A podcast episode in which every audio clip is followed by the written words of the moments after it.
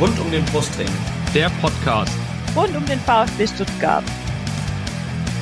Ja, hallo, hier ist der Franz Wohlfahrt aus Wien. Hier ist Timo Hildebrand. Hallo, äh, ich bin Kakao. Äh, ich wünsche euch viel Spaß beim Podcast rund um den Brustring.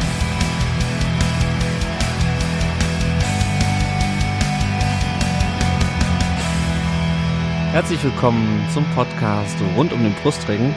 Mein Name ist Lennart und diese Folge 178 und Steffen, wir haben heute eine Menge zu bereden, würde ich sagen. Wir haben eine 0 zu 3 Niederlage in Berlin-Köpenick. Wir haben einen Halbfinaleinzug im DFB-Pokal. Wir haben einen alten und einen neuen Trainer. Und äh, ja, das machen wir heute nicht allein. Erstmal, hallo Steffen. Hallo Lennart. Äh, ja, wir haben heute richtig, richtig viel zu reden. Ich glaube, dabei bleibt's nicht mal. Eigentlich könnten wir heute gefühlt vier Folgen draus machen. Das stimmt. Wir, wir belassen uns trotzdem bei einer und wir haben dazu einen Gast. Der war schon mal zu Gast. Ich habe vergessen, in welcher Folge. Ich weiß nur, dass wir zwei Yannicks damals in der Folge hatten. Er äh, wird äh, ohne C geschrieben, nicht so wie äh, unser Yannick. Bei Twitter ist er zu finden unter @shani1893. Grüß dich, Yannick. Hallo zusammen. Das war nach der nach der Dortmund-Klatsche. Ah. Äh. Da war es umgekehrt. Da gab es erst den Pokalsieg und dann die Klatsche. Dieses Mal erst Klatsche und dann Pokalsieg. Sehr gut. Ja, ja, aber auch nicht wie mit Zimt. Ja, auf jeden Fall schön, dass du wieder da bist. Äh, dadurch, dass du zum zweiten Mal hier zu Gast bist, brauchen wir dich, glaube ich, jetzt nicht nochmal äh, explizit äh, vorzustellen. Und wir haben eine, eh eine pickepackervolle Sendung. Ich würde sagen, wir steigen direkt mal in die aktuellen Themen ein. Es, ist, es fühlt sich schon an, als wäre es äh, Monate her. Äh, der VfB hat in der Länderspielpause, ein Testspiel gegen Heidenheim mit 2 zu 0 gewonnen. Das nur der Vollständigkeit halber, denn äh, der Trainer, der dafür verantwortlich war, ist ja mittlerweile auch schon wieder Geschichte. Äh, was ich ganz interessant fand, Steffen, äh, die neuen Fernsehausschreibungen, die es äh, für diese ab der Saison 25, 26 gelten sollen, äh, wo, also die sind glaube ich noch nicht draußen, wenn ich es richtig verstanden habe, aber ähm, es wohl geplant, dass es keine englischen Wochen mehr geben soll äh, seitens der DFL, dafür fünf Spiele mehr am Sonntag um 19.30 Uhr und die wollen eventuell diese No Single Buyer Rule wieder aufheben, die dazu führt, dass wir uns für einen Bundesliga-Spieltag drei Abos holen müssen. Äh, wärst du damit einverstanden, wenn es keine ähm, englischen Wochen mehr gibt und dafür mehr Sonntagsspiele um 19.30 Also grundsätzlich habe ich mich nach den, nachdem ich die News gelesen habe, äh, habe ich mir mich erstmal gefragt, was haben die geraucht? Weil das ist ja alles relativ, ich sag mal, fannah. Mhm. Gerade diese, diese Sache mit der ähm, No Single Buyer Rule. Wäre halt, ja, was haben wir uns damals gefreut, als es hieß, Sky Premiere hier bekommt Konkurrenz aber wir wussten ja nicht, in was für einer Shitshow das nachher endet und dass wir nachher irgendwie gefühlt, äh, ja, ich weiß nicht, also zusätzlich zu Netflix, Prime, Apple TV äh, Plus, äh, Pifafo, Universal, Schlag mich tot, auch noch Sky, The Zone, Run äh, und vier weitere Dienste brauchen, um dann nachher einfach Bundesliga-Fußball zu gucken. Insofern wäre das eigentlich eine ganz coole Sache. Ja, ja, wir halten euch da auf dem Laufen, wenn es da konkreter wird, beziehungsweise wir werden es sicher mit Sicherheit auch auf anderen Wegen kennen, äh, erfahren.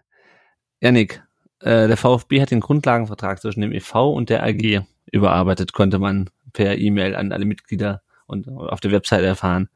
Hast du aus dem, was der VfB da kommuniziert hat, herauslesen können, was sich konkret verändert hat? So richtig nicht.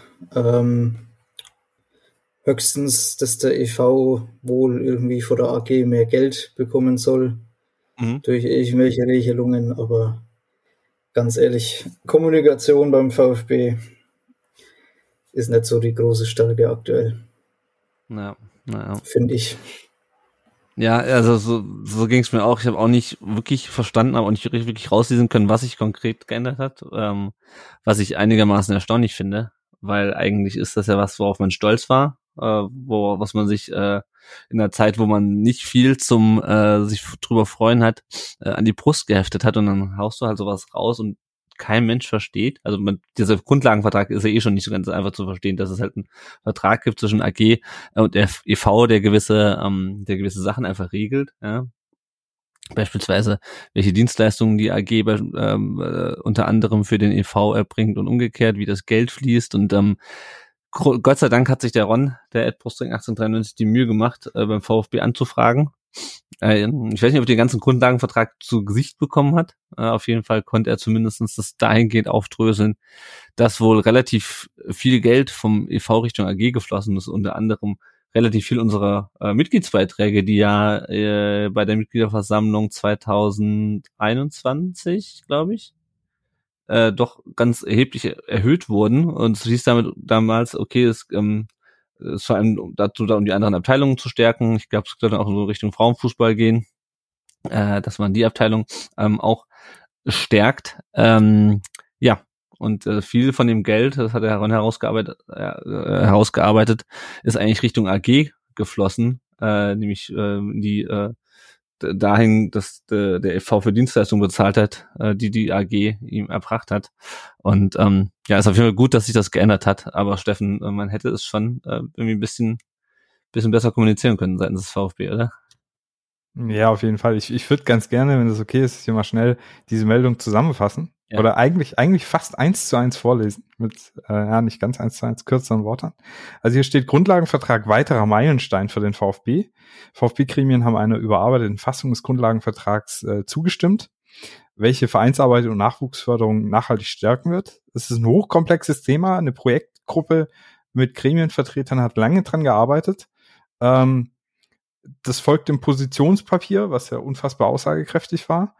Und äh, alle freuen sich, dass das hochkomplexe Thema äh, endlich abgeschlossen ist. Und es ist ein, es war ganz tolle Zusammenarbeit und generell sind wir jetzt ganz stolz darauf. Und wir danken uns alle gegenseitig. Und ähm, besonders danken wir Alexander Werle, äh, dem das auch ein wichtiges Anliegen war, genauso wie mir, Klaus Vogt. Und jetzt konkretisiert das das Zusammenspiel und das war's. Hä? Ja. ja. Und äh, ja. wie du auch gesagt hast, du musstest dann auf einen Blogbeitrag äh, von, vom Ron warten, der das angekündigt hatte.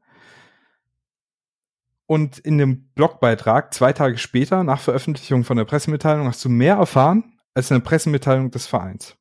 Ja. Ähm, erstmal, ich freue mich für Ron, dass der da einen coolen Artikel hinbekommen hat.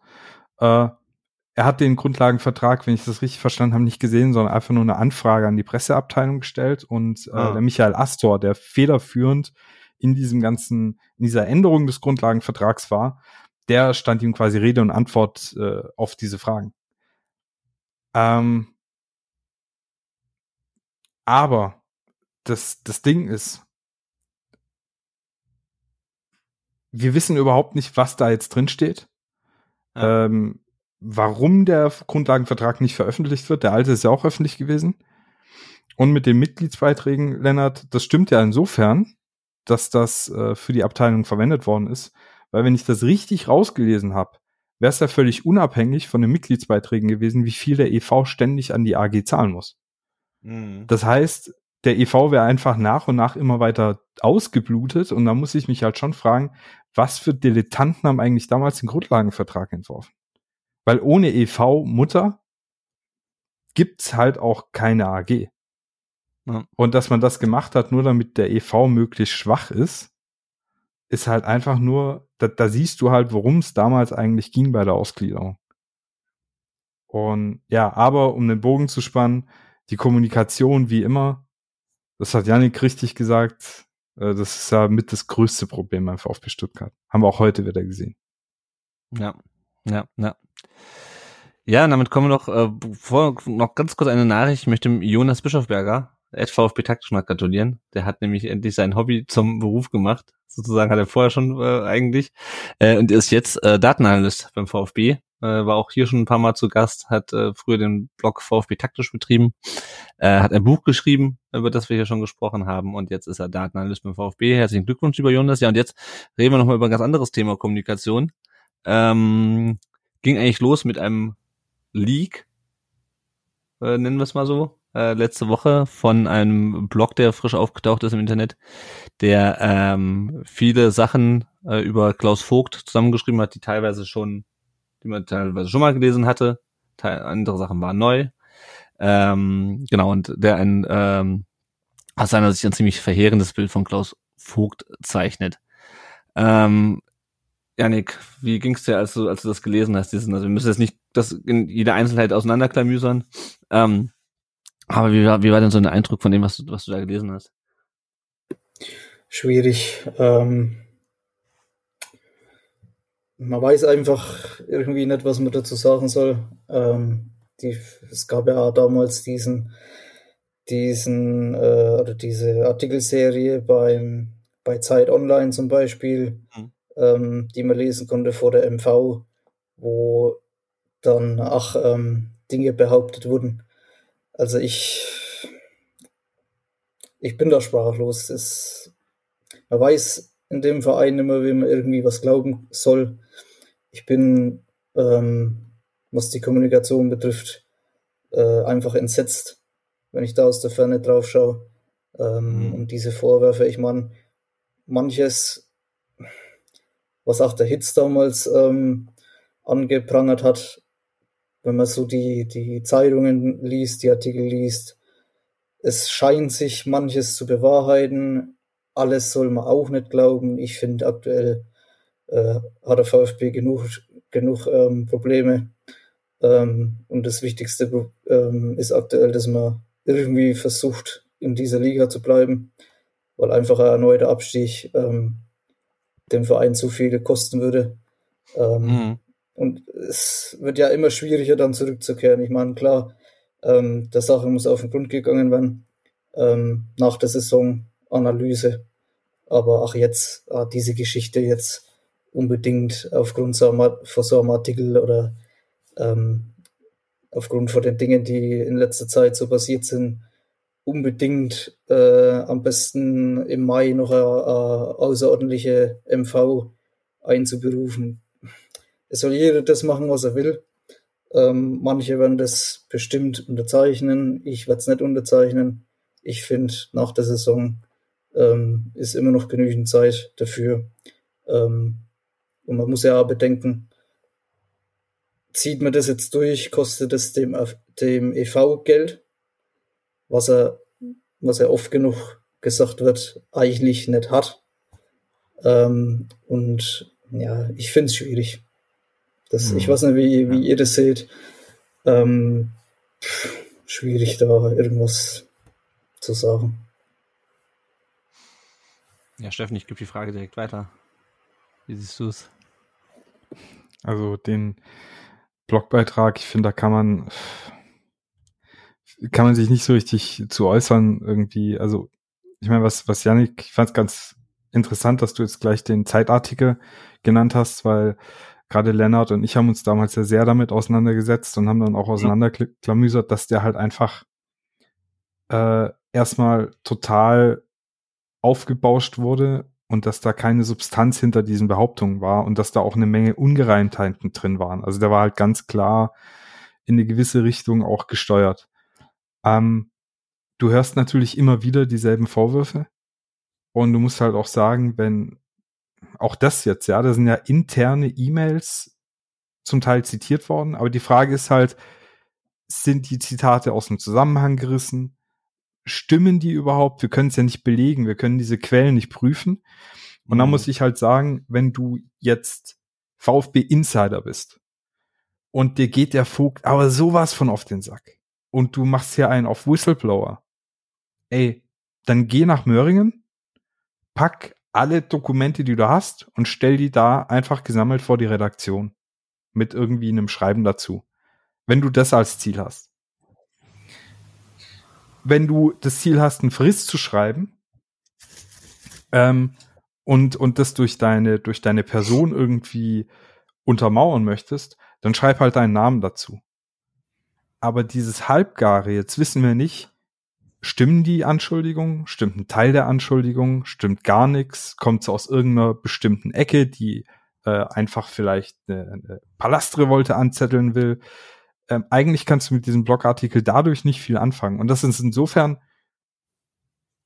problematisch, weil wenn da was stimmt, also gerade dieser Vorwurf aus dem Blogartikel, äh, dass ähm, man im Vereinsbeirat Daten abgeglichen hätte, um anonyme Internet-User ausfindig zu machen. Ah. Das wäre ein ganz herber Verstoß gegen das, das nicht nur gegen Datenschutzgrundverordnung und sowas, sondern einfach auch gegen das Vertrauen, das ein Mitglied an den Verein abgibt, wenn er seine Daten dahinter lässt oder wenn sie seine, ihre Daten hinterlässt. Und wenn das wahr ist, dann müssen Rücktritte folgen. Da gibt's überhaupt nichts. Ja. Aber du weißt nicht, ob es wahr ist, weil du kannst keinen einzigen Vorwurf in dem Ding irgendwie belegen, außer durch Hören sagen oder halt, weil es in dein, in dein Bild passt. Und das ist eine Sache, die jetzt auch, weil du ja jetzt schon diese, ähm, diese außerordentliche Mitgliederversammlung angesprochen hast, Janik. Da ging ja, ich weiß gar nicht, seit wann, ich glaube, seit zwei Tagen ist die Seite online.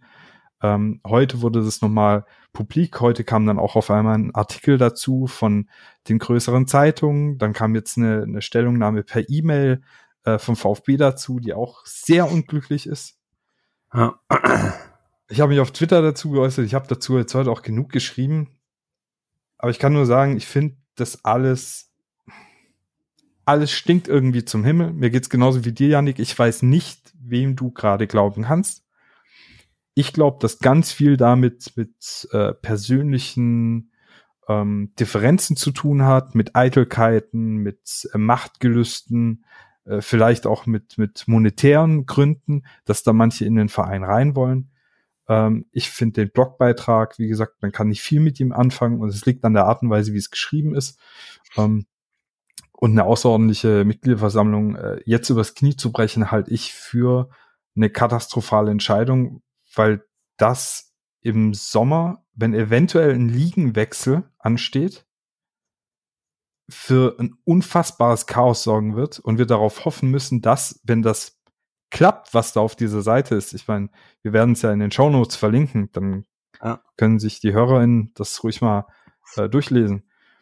Wenn man da jetzt alle abwählt, dann müssen wir darauf hoffen, dass das Amtsgericht Stuttgart genau, interimsweise ja. Leute einsetzt, die die Geschicke des Vereins in die nächste Saison geleiten, weil so schnell kriegst du ja keine zweite Mitgliederversammlung auf die Beine gestellt, um da jetzt gute Kandidaten, die du auch prüfen kannst, die du, dann ist ja die Frage, wer prüft die, wenn der Vereinsbeirat leer ist? Äh, wer bestätigt da wen? Ja, du hast ja diese Zirkelbezüge, die jetzt schon problematisch sind. Wie problematisch werden die, wenn du die Leute nicht mal kennst oder einschätzen kannst? Ich finde, das ist ein unfassbar heißes Eisen. Und wenn du mich fragst, Lennart, ich, also ich habe heute genug dazu geschrieben, gesagt, ich werde ab jetzt, glaube ich, dazu meine Fresse halten. Soll jeder machen, wie er denkt. Ich halte es für eine schlechte Idee. Ja, sehe ich auch so. Also ähm, zum einen, um noch auf diesen Blogbeitrag äh, zu sprechen zu kommen, äh, das Material wurde ja wohl auch äh, Journalisten angeboten, die dann auch ähm, in der Lage sind, sowas Fakten zu checken, ja, weil man kann natürlich nicht alles ungelesen oder unbesehen einfach übernehmen äh, aus einer Quelle, die man nicht kennt, äh, die die die anonym ist, wo man nicht weiß, welche Intentionen dahinter stecken. Also ich habe von einem halben Dreivierteljahr halt die beiden Football Leagues Bücher gelesen. Das ist ja genau das, was sie gemacht haben. Ja, selbst wenn die dem vertraut haben und ähm, der sozusagen aus deren Sicht äh, ähm, wichtige Sachen angeprangert hat, die mussten alles gegenchecken. Ja, die haben alles recherchiert und was sie nicht gegenchecken und was sie nicht zumindestens irgendwie ähm, auf dem Level heben konnten, wo du sagen kannst, okay, wir haben hier angefragt und haben keine Antwort dazu bekommen, das haben die nicht veröffentlicht, ja? weil du es einfach nicht, du kannst es einfach nicht belegen, ja? du kannst es nicht irgendwie einigermaßen überprüfen. Ähm, und das ist halt, und da stimme ich dir zu, Steffen, das ist halt das, was äh, die Schwäche dieses Blogartikels, ja, abgesehen, äh, abgesehen von, ja, keine Ahnung, also auch inhaltlich finde ich es teilweise ein bisschen Hanebüchen. Ah, das ist nochmal ein anderes Thema. Ähm, ja, und ähm, falls da wirklich was sein sollte, ich, ich muss nicht alles wiederholen, was du gesagt hast, Stefan, aber falls da wirklich was sein sollte, leitet es halt darunter, dass du es halt, dass halt auf diese Art und Weise ans Tageslicht kommt, wo du nicht weißt, okay, wer steckt dahinter. Äh, was diese außerordentliche Mitgliederversammlung angeht, die jetzt ähm, versucht wird anzuleihen, solange die Satzung das erlaubt, Leute, macht das. Ja? Nur was, wie du sagst, also, dass man den gesamten, das gesamte Präsidium und den gesamten Vereinsbeirat äh, deren Abfall beantragt. Und das sind die Anträge, die da auf dieser Tagesordnung stehen. Ja? Die Abfall aller Personen im Präsidium und Vereinsbeirat. Ähm, und nicht, weil man denen konkret was vorwirft, da steht nämlich nichts drin. Ja? Also man wirft ihnen ja sowieso vor allem vor, dass es diese Vorwürfe gibt und dass wir, dass wir kurz vorm Abstieg stehen. äh, um es mal, um es mal kurz zusammenzufassen, dass, dass sie das Vertrauen verspielt haben, was für mich schon leider viel zu unkonkret ist und keine Basis, auf der ich auf einer MV irgendwie über äh, Abwahl von Leuten disku diskutieren äh, kann, aktuell. Ähm, dann Leuten wie beispielsweise Werner Gass, ja, also keine Ahnung. Ich sehe jetzt keinen konkreten Vorwurf zu, gegen den. Dann nur zu sagen, ja, wir stellen alle zur Abwahl, damit die Leute darüber entscheiden können, dann denken die Leute, nee, so geht das nicht. Also ein Abwahlantrag ist jetzt hier kein, keine Lappalie. Ja? Da arbeiten, stecken Leute ihre, ihre Freizeit in diesen Verein. Ja, gerade im Vereinsbeirat sind sie, glaube ich, alle ehrenamtlich. Ähm, da stecken Leute Zeit und, und, und, und, und, und, und, und Mühe in den Verein. Der Vereinsbeirat hat mit Sicherheit Fehler gemacht, ja, aber ähm, ob das, das ein Abwahl rechtfertigt, ich sehe bisher nicht und ich glaube nicht, dass irgendjemand sich auf die MV stellt von den Initiatoren und sagt, der Werner Gass oder die Bernadette Martini hat das und das gemacht. Das kann ich mir nicht vorstellen. Und das ist das Problem, was ich damit habe. Wir können gerne über den Präsidenten reden, über das Präsidium, ja, und dann sagt mir, was euch da an denen stört. Ähm, aber beim Vereinsbeirat, ganz ehrlich, also auch in dieser, dieser Detailliertheit, finde ich das echt schwierig, ja. Und dann kommt das was dazu, was der Steffen gerade schon gesagt hat. Dann wird dann gesagt, ja, im Zweifelsfall setzt dann das Amtsgericht jemanden ein, der den Verein verwaltet. Und denke ich mir, also, liebe Leute, äh, das kann nicht euer Ernst sein, dass ihr das für eine gute Option haltet, dass der EV und damit die AG von irgendjemanden verwaltet wird, den das Amtsgericht einsetzt. Steffen? Ja, also ich, ich muss jetzt doch noch was dazu sagen. Ja. ähm, erstmal ist es ja so, die, diese, diese, diese, dieser Antrag soll bis Ende Mai durchgehen. Und dann muss innerhalb von drei Wochen die außerordentliche MV einberufen werden. Das ist erstmal ein Riesenaufwand. Aber gut, wird gemacht. So, dann wählst du alle ab. Dann hast du ein, äh, wie gesagt, ein, selbst wenn du nicht alle abwählst, sondern nur so viel, dass die Gremien nicht handlungsfähig sind, dann hast du interimsweise berufene Leute durch das Amtsgericht. Keine Ahnung, wer das ist. Kann jeder sein. Wir wissen es nicht. Kann auch sein, dass die Stadt Stuttgart sagt, als Nopper. keine Ahnung, höchster, ja, weißt du, als, als, als größter Verein Baden-Württembergs muss äh, die politische Bandbreite dargestellt sein und dann haben wir vielleicht irgendwo so einen AfDler dann drin sitzen. Wird nicht passieren, aber du weißt es nicht. Kann auch der Bräunibert drin sitzen. Wir wissen es nicht. Ja, auf was die kommen. Super, ja. ja, man weiß es. Man hat keine Ahnung. So. Dann ist aber doch die Sache, Leute, ich verstehe ja, dass ihr pisst seid. Uns geht's doch nicht anders. Der VfB ist Tabellenletzter. Die sportlichen Entscheidungen im letzten Jahr waren, wenn du mich fragst, ausnahmslos beschissen. Ich hoffe, wir kriegen jetzt irgendwie die Kurve. Aber wenn ihr unserem Vorstandsvorsitzenden oder Sportvorstand ans Leder wollt, da bringt die außerordentliche MV auch nichts. Weil ihr glaubt doch nicht, dass ein, dass ein interimistisch eingesetzter Mensch durch das Amtsgericht Stuttgart mal jetzt eben über seine Funktion im Aufsichtsrat dafür sorgt, dass der Vorstandsvorsitzende, der einzige, der dann irgendwie die AG noch am Laufen halten kann, entlassen wird. Ja. Also das ist doch, und bis, bis das dann alles seinen Lauf genommen hat, da sind wir dann halt irgendwann im Oktober. Und dann, ganz ehrlich, wäre es doch viel vernünftiger, wenn man sagt, ich will was verändern, ähm, guckt, wer Bock hat, zum Beispiel Präsident zu werden. Schart euch hinter dem zusammen, unterstützt den und macht es ordentlich auf der MV. Das ist meine Meinung. Weil jeder, jeder gewählte Amtsinhaber, jede Amtsinhaberin beim VfB muss sich natürlich auch der Kritik stellen. Und das ist auch richtig so. Wir wählen die. Und das ist der demokratische Prozess. Da bin ich auch voll für. Und wie du sagst, Lennart, wer, wer auch diesen, die außerordentliche MV will, der soll das machen. Aber informiert euch bitte vorher, was das wirklich bringt, was das verursacht, wer dahinter stecken könnte, was das für ein, für einen Stein ins Rollen bringt. Ob das wirklich die Lösung ist, weil eine außerordentliche MV ist für mich halt so die letzte Kugel, die du feuerst, wenn richtig, also wenn, wenn, du, wenn zum Beispiel dein Präsident irgendwie straffällig geworden ist oder so. Wie jetzt zum Beispiel ja mit diesen Datenvergehen. Wenn das stimmen würde und unser Präsident wird hier sagen, ähm, ich trete aber nicht ab, dann kannst du die einberufen. Aber jetzt einfach nur, weil dir die Arbeit halt nicht passt und wir auf Tabellenplatz 18 sind, so eine außerordentliche MV einzuberufen, finde ich einfach ja, für mich ist es der falsche Weg, aber wie du auch sagst, Lennart, das, das gibt auch die, die, ähm, unsere Statuten geben es her, muss jeder für sich selbst natürlich auch entscheiden und wissen. Ja, ja, ja, schauen wir mal, wie das weitergeht. Ähm, müssen wir, glaube ich, glaube ich, noch endlos darüber diskutieren, aber wir haben ja noch zwei Spiele und einen Trainerwechsel, über den wir sprechen wollen, deswegen würde ich es an der Stelle mal abkürzen. Äh, aber ihr könnt uns natürlich gerne schreiben, was ihr davon äh, haltet, was ihr darüber denkt, über die bekannten Kanäle. So, bevor wir gleich auf das Unionsspiel blicken, ganz kurzer Werbeblock.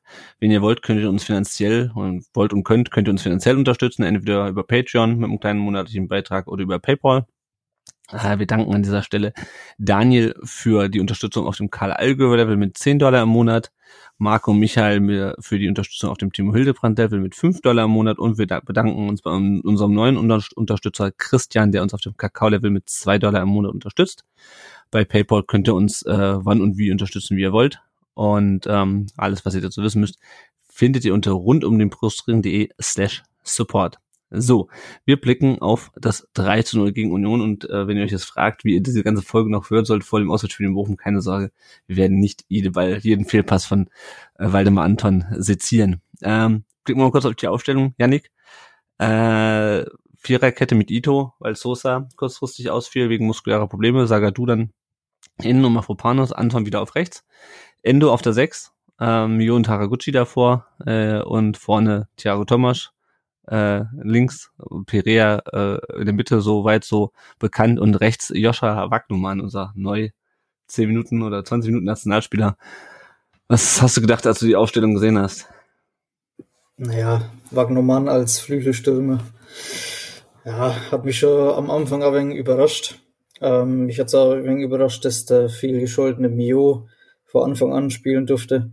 Ähm, ja, hinten, wenn Sosa ausfällt, das Ito, da hat es mich auch ein wenig gewundert. Ähm, gegen Union Berlin ähm, ist Sosa nicht im Kader. Jetzt gehe ich an Nürnberg, kann er plötzlich äh, 90 Minuten durchspielen. Ähm, da weiß man auch nicht, ob da irgendwas vorgefallen ist. Ähm, aber ja, vor der Aufstellung her, mich hat's halt geärgert. Ähm, und ich verstehe es auch nicht. Ich habe da den Bruno nie verstanden. Ähm, mit Anton hinten als Rechtsverteidiger. Ähm, wenn du, wenn du an Wagnermann drin hast, dann werf den rein. Ähm, ja. den, das, das Außenbild ist halt das, was worüber die ganze Republik lacht. Also Wagnermann ist äh, gut genug, um hier gegen Belgien äh, Nationalmannschaft zu spielen und für den VfB reicht's nicht. Also das, das kann man halt auch kann, kann mehr erklären. Vor allen Dingen, wenn man sich die Leistungen noch ansieht ähm, von, von anderen nach vor anderen. Also da, da will ich jetzt gar nicht speziell auf anderen äh, einprügeln, aber die ganze Mannschaft ist ja die letzten Spiele aufgetreten wie ja, fällt mir jetzt Cover dafür ein. Ähm, ja, kann man. Ich möchte ehrlich gesagt nicht mehr viel äh, über Brunos Aufstellungen diskutieren, weil da hat er sicherlich auch einen gewissen Anteil, dass manche Spiele so gelaufen sind, wie sie gelaufen sind. Und das in gewisser Weise, so kommt es mir rüber. Das möchte ich noch sagen, dass die Mannschaft da auch irgendwie die Spielfreude oder der, der wurde halt alles irgendwie rausgenommen. Ich meine, es liegt immer an jedem Spieler selbst, ähm, Einsatz zu zeigen, aber ja, man hat es ja auch gesehen nach dem 1-0 gegen Union, was ging da nach vorne noch.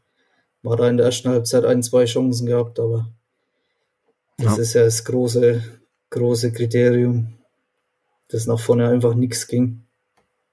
Egal wer da vorne spielt. Da, da kann ich auch die an Fürich hernehmen oder da kann ich hernehmen, wen ich will. Das hat man ja gegen Nürnberg gesehen. Da, da fehlt einfach, vorne fehlt wenn Gerasine dabei ist. Und selbst, ja. selbst der wird jetzt noch Zeit brauchen. Ja, ja. das war auf jeden Fall eine, eine äh, anstrengende erste Halbzeit. Äh, ja. Steffen, fandst du, das war so ein bisschen, hast du das Gefühl, das war so ein bisschen so eine Verzweiflungsumstellung von, äh, von, von Labadia mit Mio dann plötzlich doch drin, äh, Endo auf, auf der 6 und äh, Wagnumann vorne rein? Das Gefühl konnte schon aufkommen.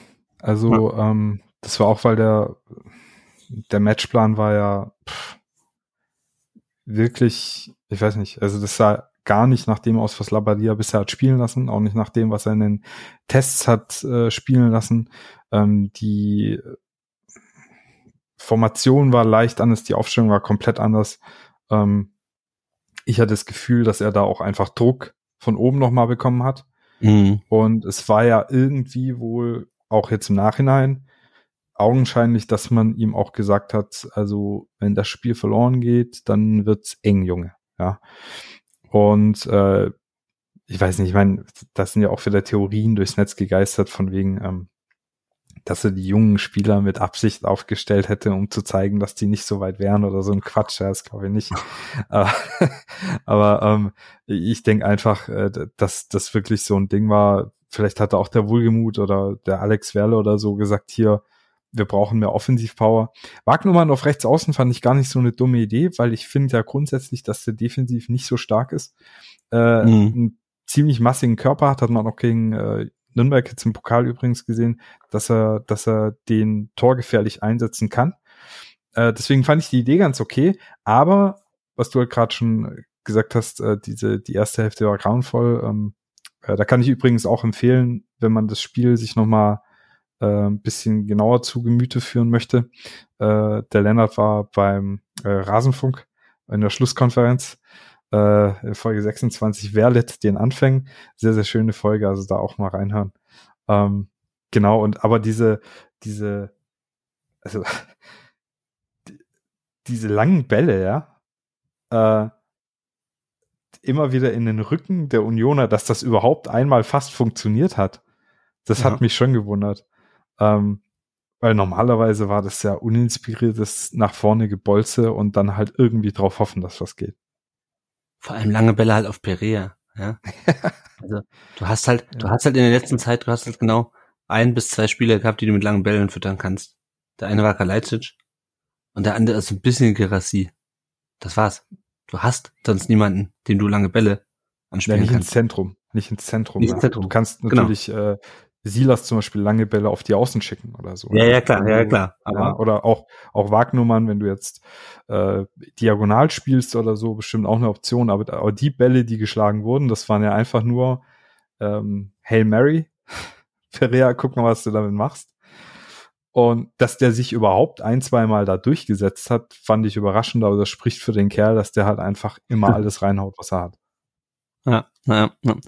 ja gehen wir mal ins Spiel rein, äh, springen gerade in die 23. Minute über den VfB und sein, wie er das in der ersten Halbzeit angestellt hat, haben wir ja schon gesprochen. Ähm, Gelb für Haraguchi in der 23. Minute. Und kurz darauf muss dann Mio behandelt werden, weil Diogo, heißt er glaube ich mit Vornamen, Leite ihn mit der Hand im Gesicht trifft. Janik, war das für dich ein Foul?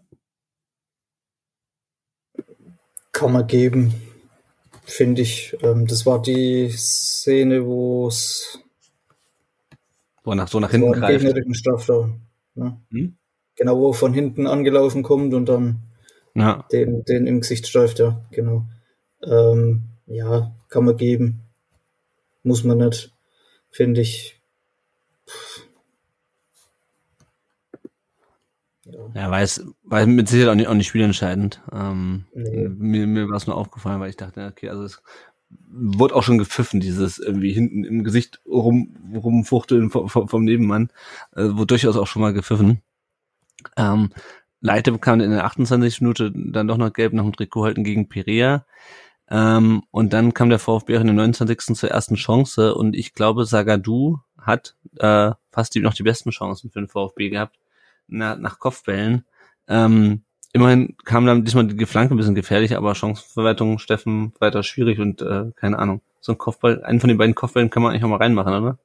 Ja, den, also den, den, den ersten, wo er da reingerauscht kommt, den musst du machen.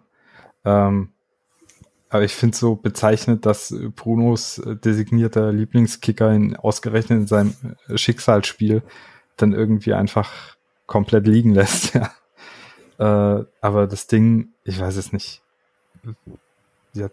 du musst, eigentlich musst du gegen Union in Führung gehen. Das ist schon verrückt genug, dass die Flanke so durchkommt und so. Ähm, Sagadu zeigt ja auch, dass er sich da gut in Position bringt.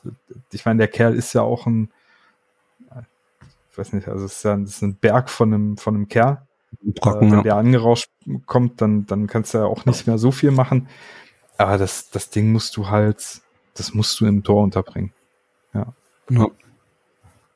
Vor allen Ja, Dingen dann, finde ich, wenn der das Tor macht, äh, dann weiß er nicht, da läuft das Spiel vielleicht ganz anders. Ne? Das ist halt auch das Hauptproblem in dieser ganzen Saison, äh, was ich finde, wir haben klar ab und zu Spiele drin gehabt, die unter aller Kanone waren, aber äh, in gewisser Weise fehlt oder hat er oft auch schon unter Matarazzo das Spielglück halt gefehlt. Magst du das 1-0, dann kannst du dich zurückziehen, dann müssen die kommen. Das ist bekanntlich die große Schwierigkeit bei Union. Die wollen ja eher, dass der Gegner den Ball hat. Ähm, Vielleicht kannst du dann noch mal irgendwie an Konter ziehen, aber da fehlt's halt, da fehlt das Glück und dann in der zweiten Halbzeit ist eh der totale Einbruch gewesen dann. Aber das zieht sich halt durch die ganze Saison.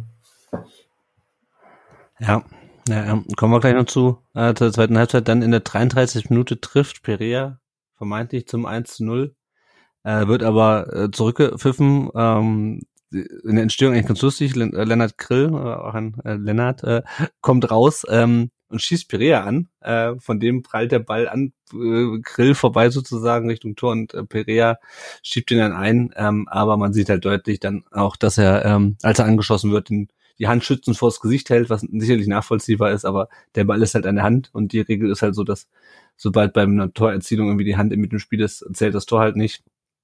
Ähm, schade. Wenn wir Glück gehabt hätten, hätte er irgendwie gegen die Brust bekommen, aber äh, wie du schon gerade sagst, Janik, es passt halt irgendwie auch so ein bisschen zur, zur Saison, dass solche Dinge dann halt auch irgendwie so an die Hand gehen. Ähm, kann man ich jetzt auch keinen Vorwurf machen, ist halt einfach doof, doof gelaufen. Was ich mich frage, äh, äh, was ich mich frage, Steffen, äh, meinst du, wenn wir das Tor gemacht hätten, das hätte gereicht oder wäre der VfB in der zweiten Halbzeit deiner Meinung nach so oder so irgendwann eingebrochen? Also ich glaube, in Hälfte 2 kam Union ja ganz anders raus. Mhm. Und da haben wir dann ja keine Chance mehr gehabt. Ähm, aber das Tor wäre jetzt nicht so ganz unverdient gewesen, äh, weil Union einfach echt schlecht war. Äh, und was ich auch sagen muss, ich glaube, Regel, also von den Regeln her, hätte eigentlich, hätte es eigentlich Freistoß VfB geben müssen, wegen gestreckten Beinen von Grill. Ähm, Okay. Also wie der da reingeht, ist das gefährliches Spiel. Und dann muss es eigentlich Gelb für ihn geben und Freistoß VfB. Weil die Hand kam erst danach. Meine Mhm. Regelauffassung. Ähm, Ja. aber gut, war nicht so. Ähm, war natürlich ein kurioses Ding. Ich hatte auch gehofft in der Wiederholung, dass man vielleicht irgendwie sieht, dass er doch nur an der Brust war, der Ball oder so, ne? Äh, aber klar, wenn da ein Torwart mit ausgestreckten Beinen auf dich auch zugehüpft kommt, dann nimmst du die Hände hoch. Kannst du Perea keinen Vorwurf machen. Ist natürlich, ja, halt blöd gelaufen, aber keine Entschuldigung dafür, wie es dann nach dem äh, Seitenwechsel lief. Ja, genau. Grill hatte noch eine Chance von äh, Tomasch ähm, pariert in der 43. 43. Ich fand Tomasch eigentlich, äh, der, der schwankt halt so in seinen Leistungen. In dem Spiel fand ich ihn eigentlich wieder ein bisschen besser ähm, unterwegs als zuletzt. Ähm, ja, aber dann kommen wir zur 51. Minute und das ist halt wieder so ein typisches VfB-Tor. Also irgendwie der äh, VfB, äh, der, Union kann von hinten das Spiel aufbauen. Die haben, glaube ich, einen Abstoß oder einen Freistoß. Und da sind das zwei Pässe, auf die sich alle VfB-Spieler im Mittelfeld stürzen. Und plötzlich ist die ganze rechte Seite frei.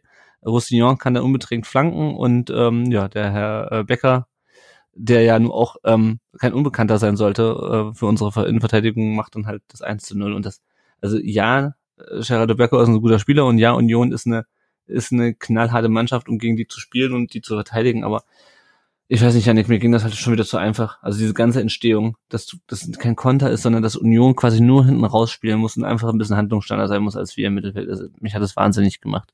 Dich auch? Ja, halt keine Zuteilung. Das ist dann schon schwer am Ende zu verteidigen, in dem Moment, wo der andere rausläuft. Ähm, dann steht meiner Meinung, also wenn ich mich richtig erinnere, Mavropanos etwas zu weit vorne und der, der Becker direkt, also blank in der Mitte, das, das kann es nicht sein. Das hat nichts mit Bundesliga-Niveau zu tun. Ähm, da, fehlt halt. Das ist, da, da, es wird ja immer davon gesprochen, dann, ach ja, es ist defensiv so besser gewonnen. Das sehe ich überhaupt nicht. Also ich weiß ja. nicht, wie es ihr seht, aber klar, in gewisser Weise ich, ich weiß nicht, was man da dazu sagen soll. Ich, das ist, ist eigentlich nicht zu erklären, weil es ja, weil meiner Meinung nach die Spieler die Qualität eigentlich haben. Also uh, uh, Sagadu, Amafropanus. In der Szene beim, beim 1-0, da, da, da läuft auch Endo hinterher. Der ist sowieso ja. momentan in einer Verfassung, das ist, das ist unfassbar. Ähm, ja, versteht man nicht. Und das sind ja teilweise Nationalspieler, ne? Also das darf man nicht vergessen. Richtig. Du hast irgendwie Benito und, und Mafropanos ja. und uh, Sosa da hinten stehen, dann hast du da drei Nationalspieler. Und ja. äh, mit Endo halt noch, noch einen davor. Ähm, ja. Ja, das ist also, das ist halt wie so ein typisches VfB-Tor. Union wurde noch immer stärker. Ähm, Preto noch mit einer starken Parade gegen, gegen Becker, fand ich in 62. Steffen, so kleiner Zwischenstand. Wie ist deine Stimmung bezüglich Pretlo aktuell? Also ich finde, ähm, er macht's gut, ja, er macht's gut. Ich möchte jetzt nicht sagen, dass er, finde ich, die Nummer eins für die nächsten Jahre sein soll oder so, ja. Mhm. Ist für mich nach wie vor keine klare Nummer eins für einen Bundesligisten.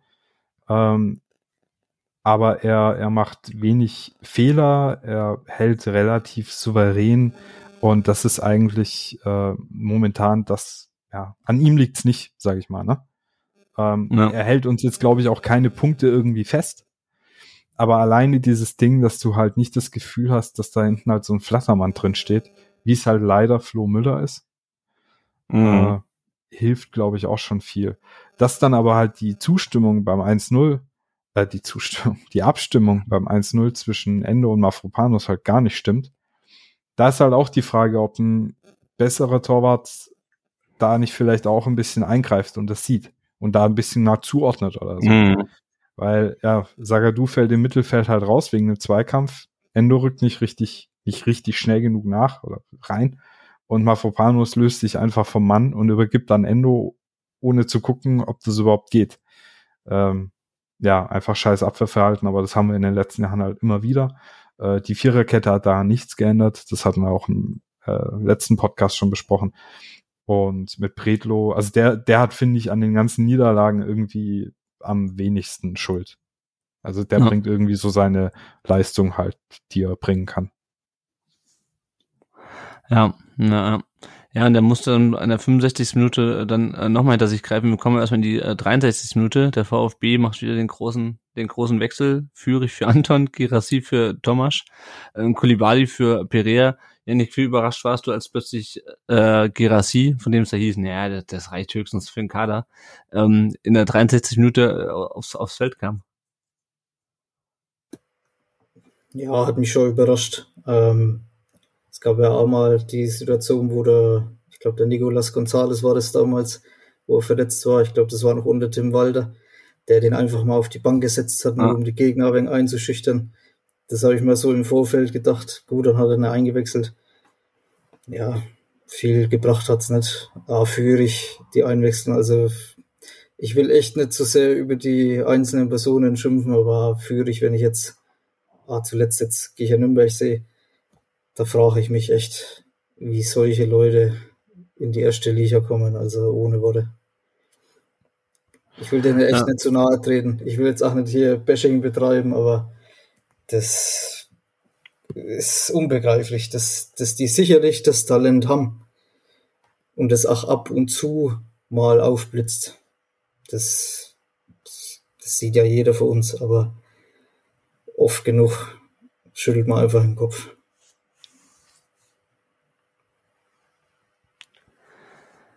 Ja, ja, ne, was wir im Spiel reden wir, reden wir auch noch gleich. Ich fand es auf jeden Fall interessant, dass man offensichtlich beim GRC ein bisschen geflunkert hat, was den Fitnesszustand angeht.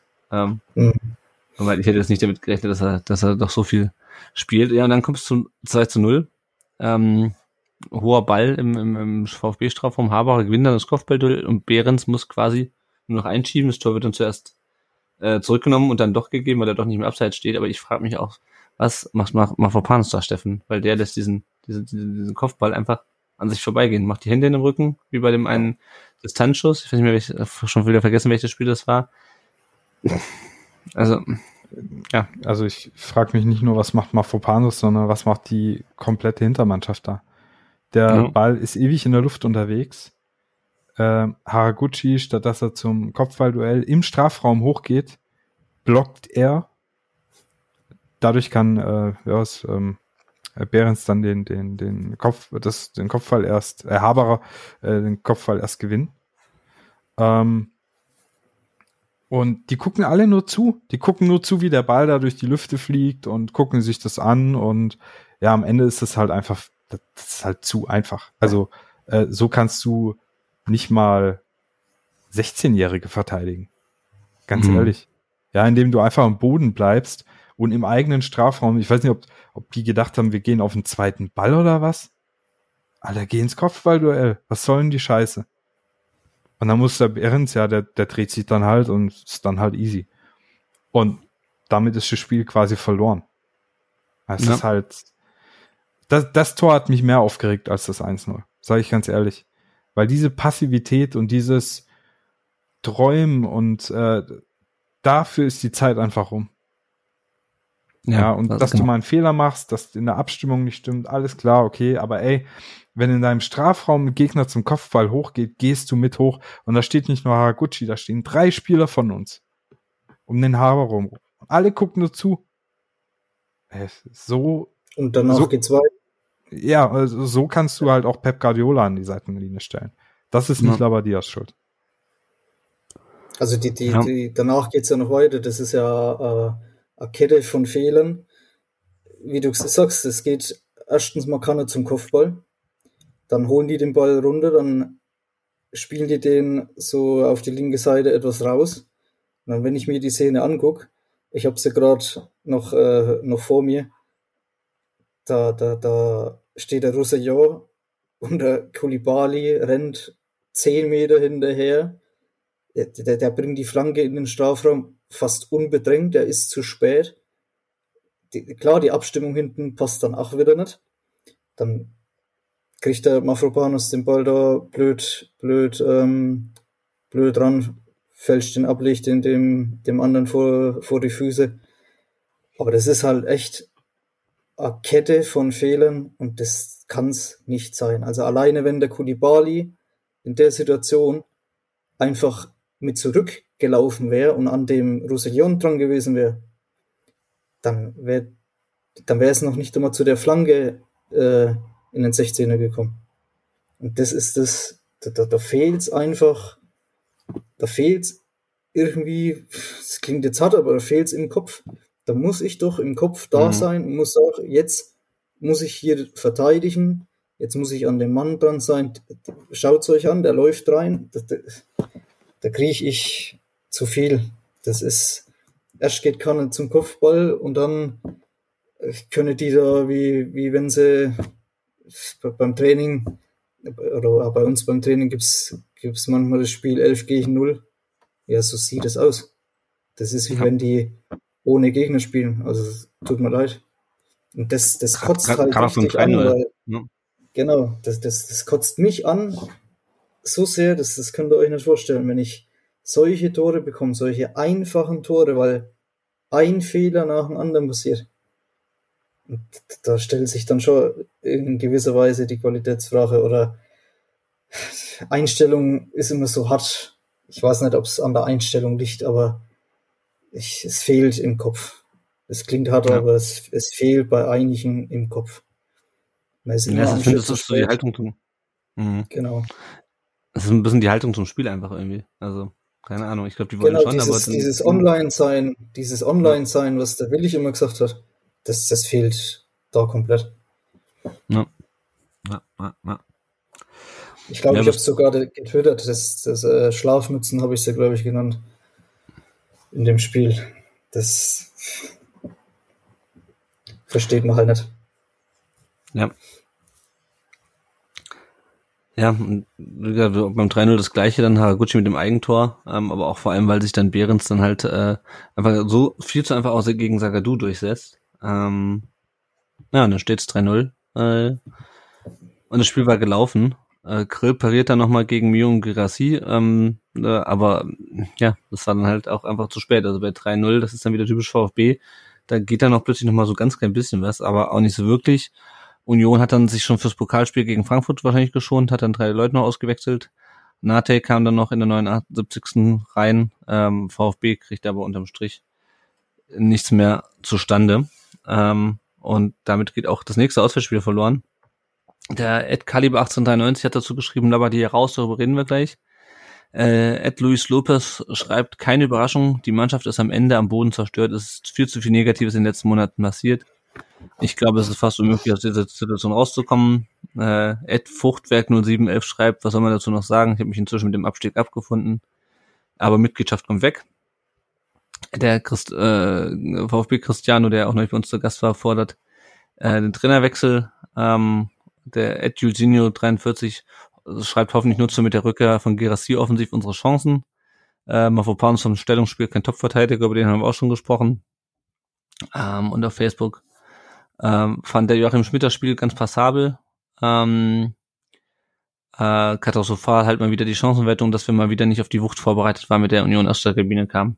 Äh, ich glaube, das ist halt auch wieder so ein Faktor, Steffen, ne, dass man halt wieder in der 51. Minute das Gegentor kassiert, weil äh, der Gegner die erste Halbzeit so mies bestritten hat eigentlich, dass er sich eigentlich nur noch steigern kann und der VfB damit nicht klarkommt offensichtlich. Irgendwo habe ich gelesen, dass äh, der VfB genau so lang gut aussah, wie Union Berlins zugelassen hat. Ja. Und das ist genau der Eindruck. Und zum Thema Körperlichkeit, äh, wenn man aufs 3-0 schaut, wie Ito statt den Ball im Mittelfeld zum Einwurf des Gegners abzuwehren, über den Ball drüber springt und ihn dadurch erst, also diesen Angriff erst zulässt. Äh, irgendwas, ja.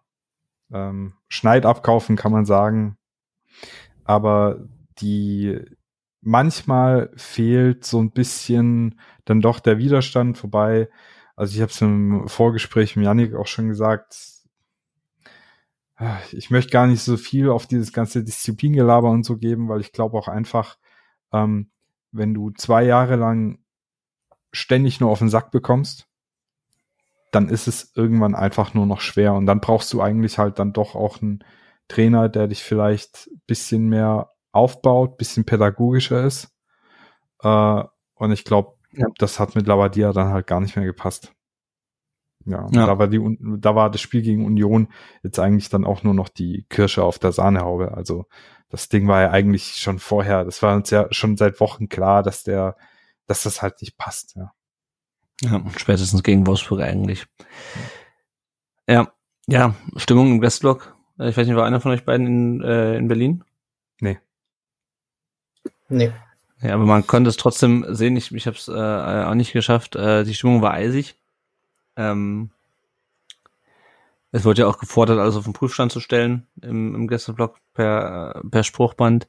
Und ähm, ja, dann äh, kam der kam und ging der Sonntagmorgen und kam und ging der Sonntagnachmittag und kam und ging der Montagmorgen und am Montagnachmittag ähm, stand dann endlich fest, was eigentlich schon seit zwei Wochen hätte feststehen sollen, meiner Meinung nach, nämlich dass Bruno Slabadia zweite Amtszeit beim VfB nach nur vier Monaten schon wieder beendet ist. Äh, man hat sich dann, man hat dann einfach die äh, die äh, Pressemitteilung, die man für seine Vorstellung genommen hat, äh, einmal copy und pasted und äh, hat sie angewandt auf den neuen Trainer, dessen Name Sebastian äh, lautet, äh, Sohn von Dieter Hönes, Neffe von Uli Hönes, äh, bisher ähm, zwei Jahre lang Trainer äh, in Hoffenheim. Davor ist er mit der ähm, mit der zweiten Mannschaft der Bayern Drittligameister geworden, war davor U19-Trainer bei denen. Ähm, genau, und hat natürlich äh, in der VfB äh, Jugend gespielt, ist mit dem VfB äh, 1999 U17 äh, Meister geworden, also äh, ein, ein Kind, ein Kind des Kessels hätte ich beinahe gesagt, ist geboren allerdings in München. Ähm, ja, also äh, da gibt's auch ganz viel, was man, was man besprechen kann. Vielleicht nur mal ganz kurz. Steffen, konntest du nachvollziehen, dass das so lange gedauert hat? Das bis zum Montagnachmittag, bis man da eine Entscheidung getroffen hat. Es war dann am Mittwoch schon wieder das Pokalspiel. Ich glaube, dass es gut ist, dass wir heute erst aufnehmen. Denn ich war bis Dienstagabend, bis dann doch die die so ein bisschen die Vorspannung auf den neuen Trainer bei mir langsam ankam, war ich einfach nur angepisst. Mhm. Wie unprofessionell diese scheiß Nummer ablief. Du hast zwei Wochen Zeit, dir Gedanken zu machen. Dann hoffst du laut Fabian Wohlgemuth auf den Turning Point gegen die stärkste Heimmannschaft der Liga als schwächstes Auswärtsteam der Liga. Gegen Union Berlin, gegen die wir schon immer scheiße ausgesehen haben. Erhoffst du da einen Sieg oder was? Du gibst Bruno einen Vertrag bis 2025, legst also ein Projekt mit ihm an, ja? Dann sagst du aber an Wohlgemutstelle, ja, wir haben von Spiel, äh, Spiel zu Spiel geguckt. Ähm, sagst im Winter irgendwie, hier, du hast äh, Abstiegskampf etc. pp. nur Ergebnisse ziel, erzählen, dann lässt du einen Bruno nach der Niederlage noch sonntags Reservistentraining leiten, während schon klar ist, dass die irgendwo da hocken und sich beraten. Dienstags sitzt der Wohlgemut mit dem Werle und dem Hönes auf der Pressekonferenz und sagt, Sebastian Hoeneß hätte ihn gestern oder vorgestern seinen Plan präsentiert. Das heißt, die hatten davor nicht mal eingehenden Kontakt. Das heißt, die haben sich innerhalb, ja. die, die haben Wochen Zeit und schauen sich diese Scheiße seit Wochen an, genau wie wir.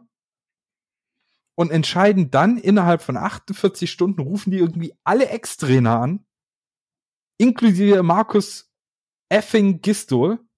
Das heißt, da gab es gar kein Trainerprofil in paar ja. Und dann setzen die sich mit Sebastian Hoeneß hin und sagen, ja, das ist aber unsere Wahl. Ja, weil alle anderen abgesagt haben oder was. Und weil der Bruno jetzt halt doch nicht gegen Union gewonnen hat, äh, weil wenn er gewonnen hätte, dann wäre es ja doch alles richtig gewesen. Oder was ist denn das für eine, wie, wie dilettantisch ist man da? Und das meine ich, alle sportlichen Entscheidungen sind einfach scheiße. Und mir tut Bruno auch leid, weil so geht man auch mit niemand um. Mhm. Ja, dann, dann, dann sag ihm einfach, Junge, es war's, ja, gegen Union, also mit 3-0 geht halt auch nicht. Ähm, morgen haben die Jungs, da macht irgendwie hier, was weiß ich, äh, Athletiktrainer aus der Jugend oder so, macht irgendwie ein bisschen mit denen auslaufen.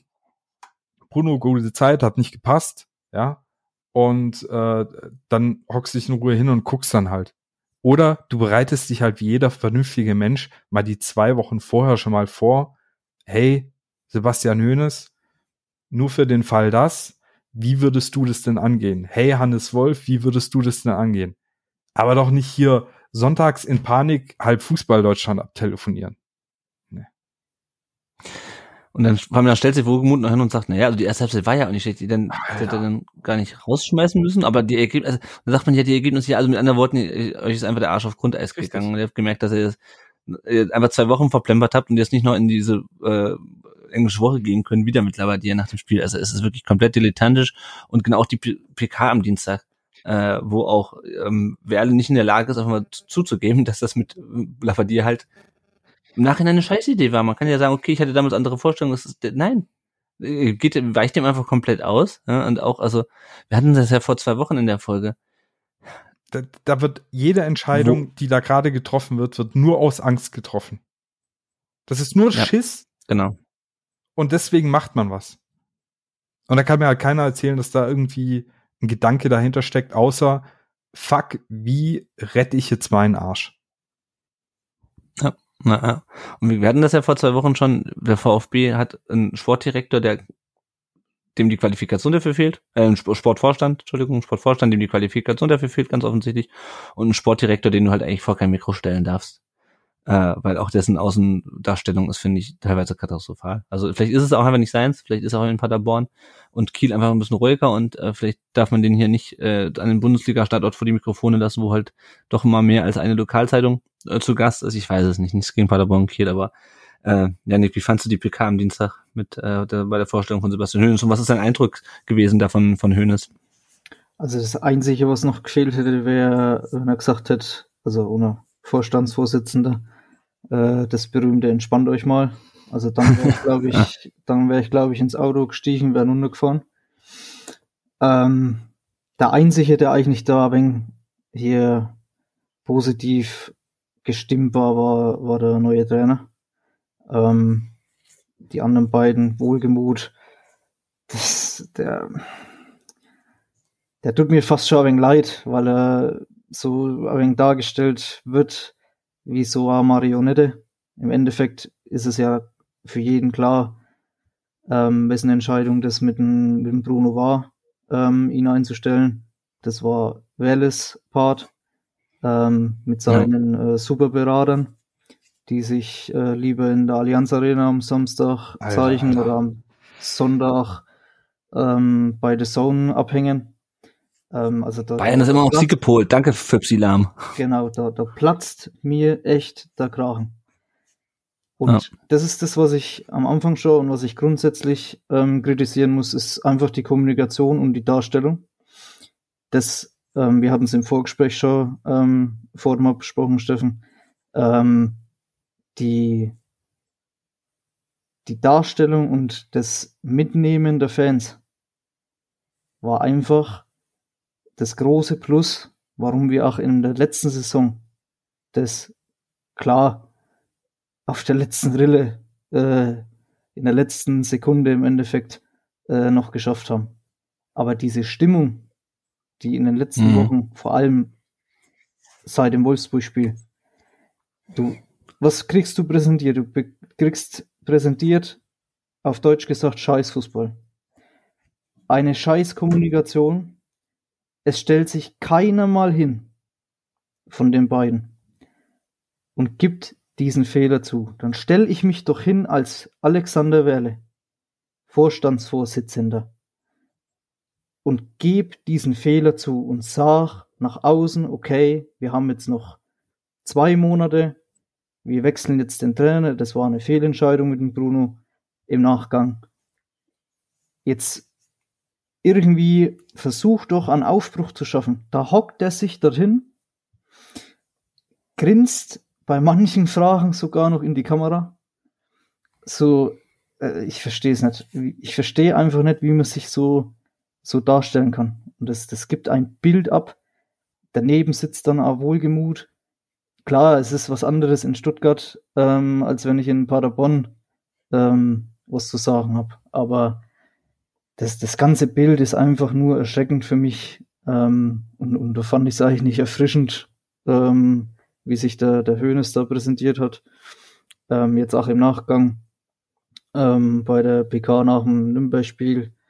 Er lässt ähm, Spieler auf, auf Positionen spielen, wo sie funktionieren sollen. Klar, das ist auch in gewisser Weise ähm, gibt's äh, dem Bruno da fast, fast noch eine hinterher. Aber ja, das, was vor unseren sportlichen Entscheidern da kommt, das ist ich will denen auch nicht zu nahe treten. Der, der, der Alex Welle kann bestimmt privat ein super Kerl sein, aber das, das, was ich halt sehe, ist, diese ganze Stimmung dreht sich gewaltig.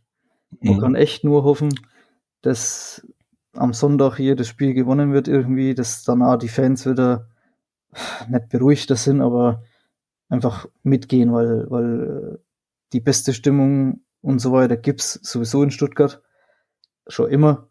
Aber ähm, wenn ich mich halt so präsentiere und wenn ich, und so geht's mir vor außen. Also ich bin äh, 300 Kilometer entfernt, ich kriege ach bloß alles mit über äh, Presse oder ähm, wenn auf die VfB-Kanäle irgendwas kommt. Ähm, ich bin da auch nicht so extrem nah dran, aber ich fühle mich halt null als Fan mitgenommen. Das, was das große Plus immer war von an Sven in der Kommunikation. Der hat auch seine Fehler, der hat auch einen Anteil dran, dass wir da hinten stehen. Ähm, den will ich gar nicht hier irgendwie super darstellen, aber das ist halt, das fehlt halt die letzten Wochen und Monate komplett. Also wie will ich denn in die letzten Spiele jetzt da reingehen? Indem ich mich hinstelle und auf Fragen nicht antwort? Oder hier ja. Ausflüchte bringen und ja, entspannt euch halt mal. Wir haben ja jetzt den Trainer äh, entlassen, wir setzen nochmal einen Impuls. Nee, stell dich hin, gebe einen Fehler zu und dann kann ich das auch als Fan akzeptieren und kann sagen, okay, am Ende wird abgerechnet. Na, aber das ist auch wieder durch diese, durch diese Darstellung Wind in die Segel derer, die jetzt sagen, alle weg. Ne, das, das verstärkt ja, das. Davon hatten wir es eingangs schon, ja. Genau. Und ja.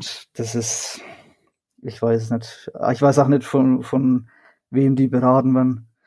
Ähm, ich schon. Sie sind schon. Und Pipsi, Pipsi und Sammy. Ja, ja. ja. ja. so, ja. Ja, aber ja, auch, genau. auch, kommunikativ. Genau, die. Ja, ja. Aber die auch kommunikativ ist es schwierig, das stimmt, ja. Ich hab's ja, ich hab's ja, also was das betrifft, wenn ich da noch ein wenig ausholen darf, das ähm, fand ich ja an sich nicht einmal schlecht. Also, dass da Alex Welle von, vom Sportfußball, glaube ich, relativ, ich will ja nicht zu nahe treten, aber relativ wenig versteht. Ähm, das weiß er, glaube ich, selber. Ähm, und ich finde es auch gut, wenn man sich da sportliche Expertise einholt. Aber wie das alles abläuft, das ist doch, also, da, da kriege ich schon wieder Blutdruck. Ja, das sehen die aber halt nicht. Das, das, und genau, das, das sehen die. Das ist aber das Ding, warum, warum genau. das um, um äh, was du sagst, ja, man verliert die Fans und die Fans waren halt die letzten Jahre das Pfund im Neckarstadion. Und wenn du die verlierst, dann hast du einfach nur noch den Hoffnungshöhnes. und der wird auch die nächsten Wochen sämtliche Interviews geben. Vielleicht ein bisschen Fabian Wohlgemuth. Ich bin mir relativ sicher, dass ähm, der Rest äh, möglichst möglichst großen Bogen um die Mikros macht. Schön wär's. Also, Schau ich hätte, ich, hätte ich nichts dagegen. Also im Interview fand ich, fand ich den Hönes auch sehr, sehr, sehr, sehr angenehm, muss ich sagen. Ähm, ja, also, also erster Eindruck war gut.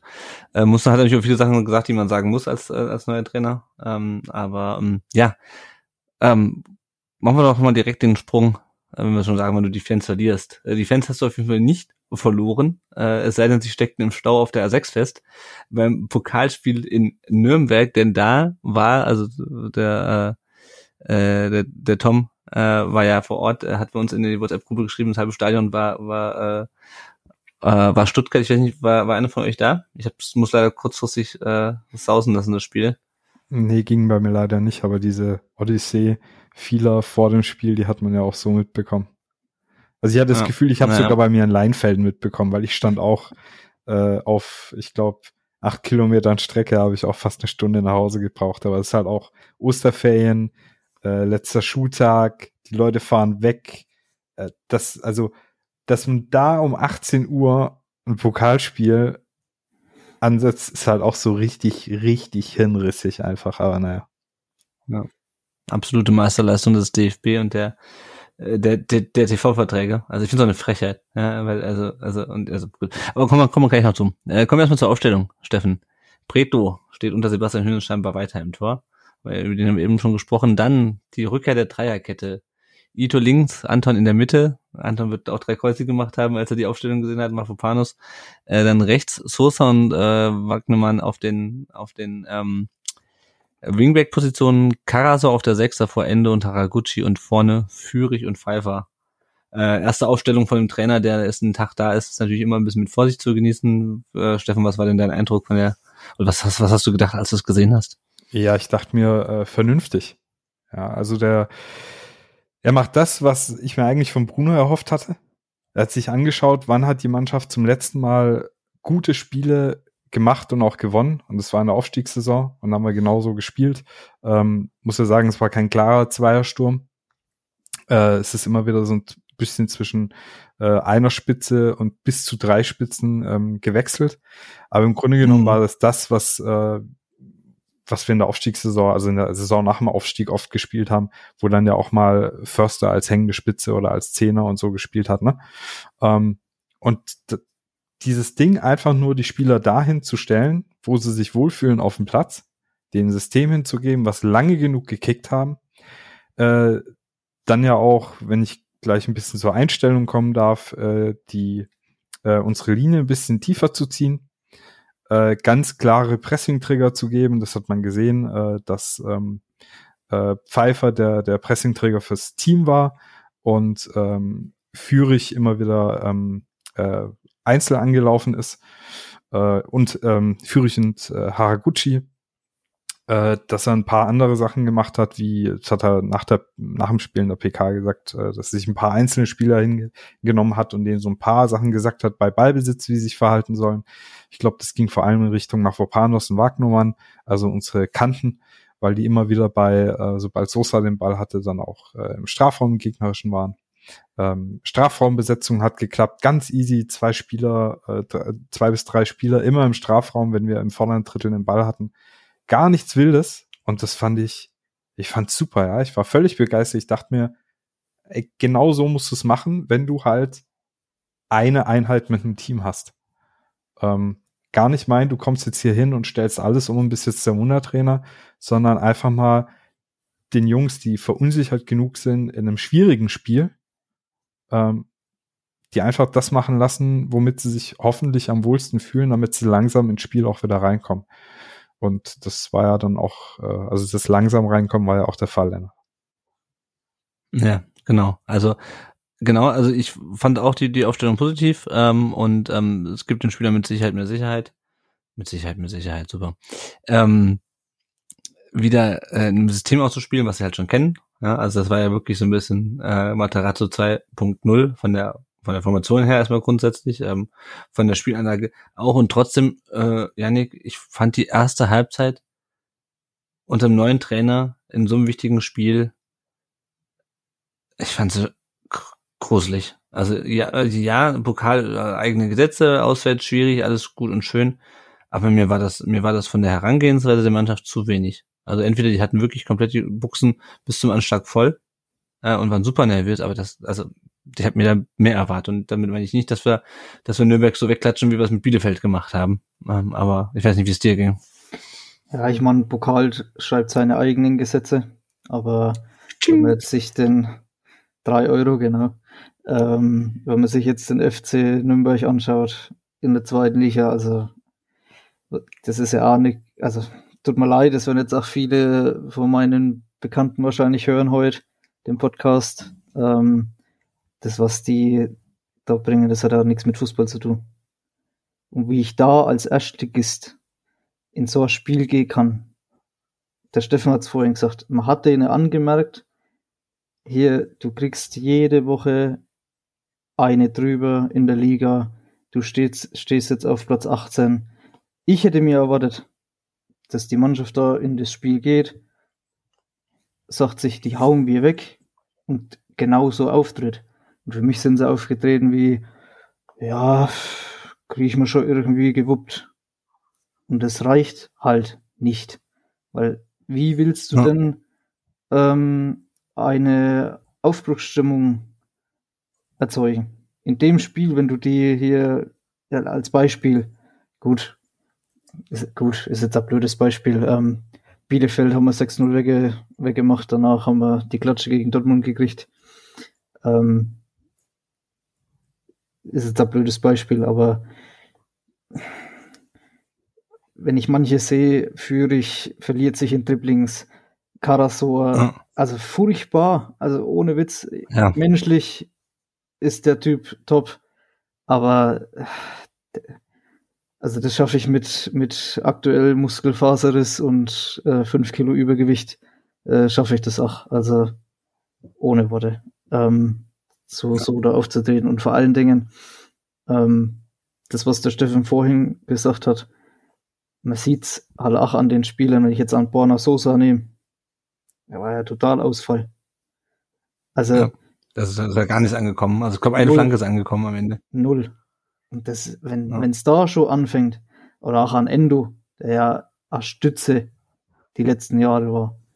Der, der, wann hat der mal ein richtig überzeugendes Spiel gemacht? 90 Minuten lang, wo er die Mannschaft geführt hat. Also, das ist jetzt auch schon ein halbes Jahr her. Ne? Das, das versteht man halt nicht. Und das ist halt auch so ein Punkt, wo wahrscheinlich die letzten Spiele ähm, ausschlaggebend sind, dass, dass die Mannschaft alles, also noch mehr Runde gezogen hat. Ähm, die Spielweise, der Trainer. In gewisser Weise erwarte ich aber trotzdem, dass ich, ähm, gehe ich an Zweitligist, der in so einer für mich katastrophalen Verfassung ist, ähm, aber ein anders auftritt. Und ja, da ist es einfach von einigen Spielern zu wenig. Ich habe es ja auch dann, äh, dann gezwittert in der Halbzeitpause. Ähm, also beim nächsten Spiel drei Spieler auf die Tribüne. Ähm, kannst du auch nicht machen, klar, aber das,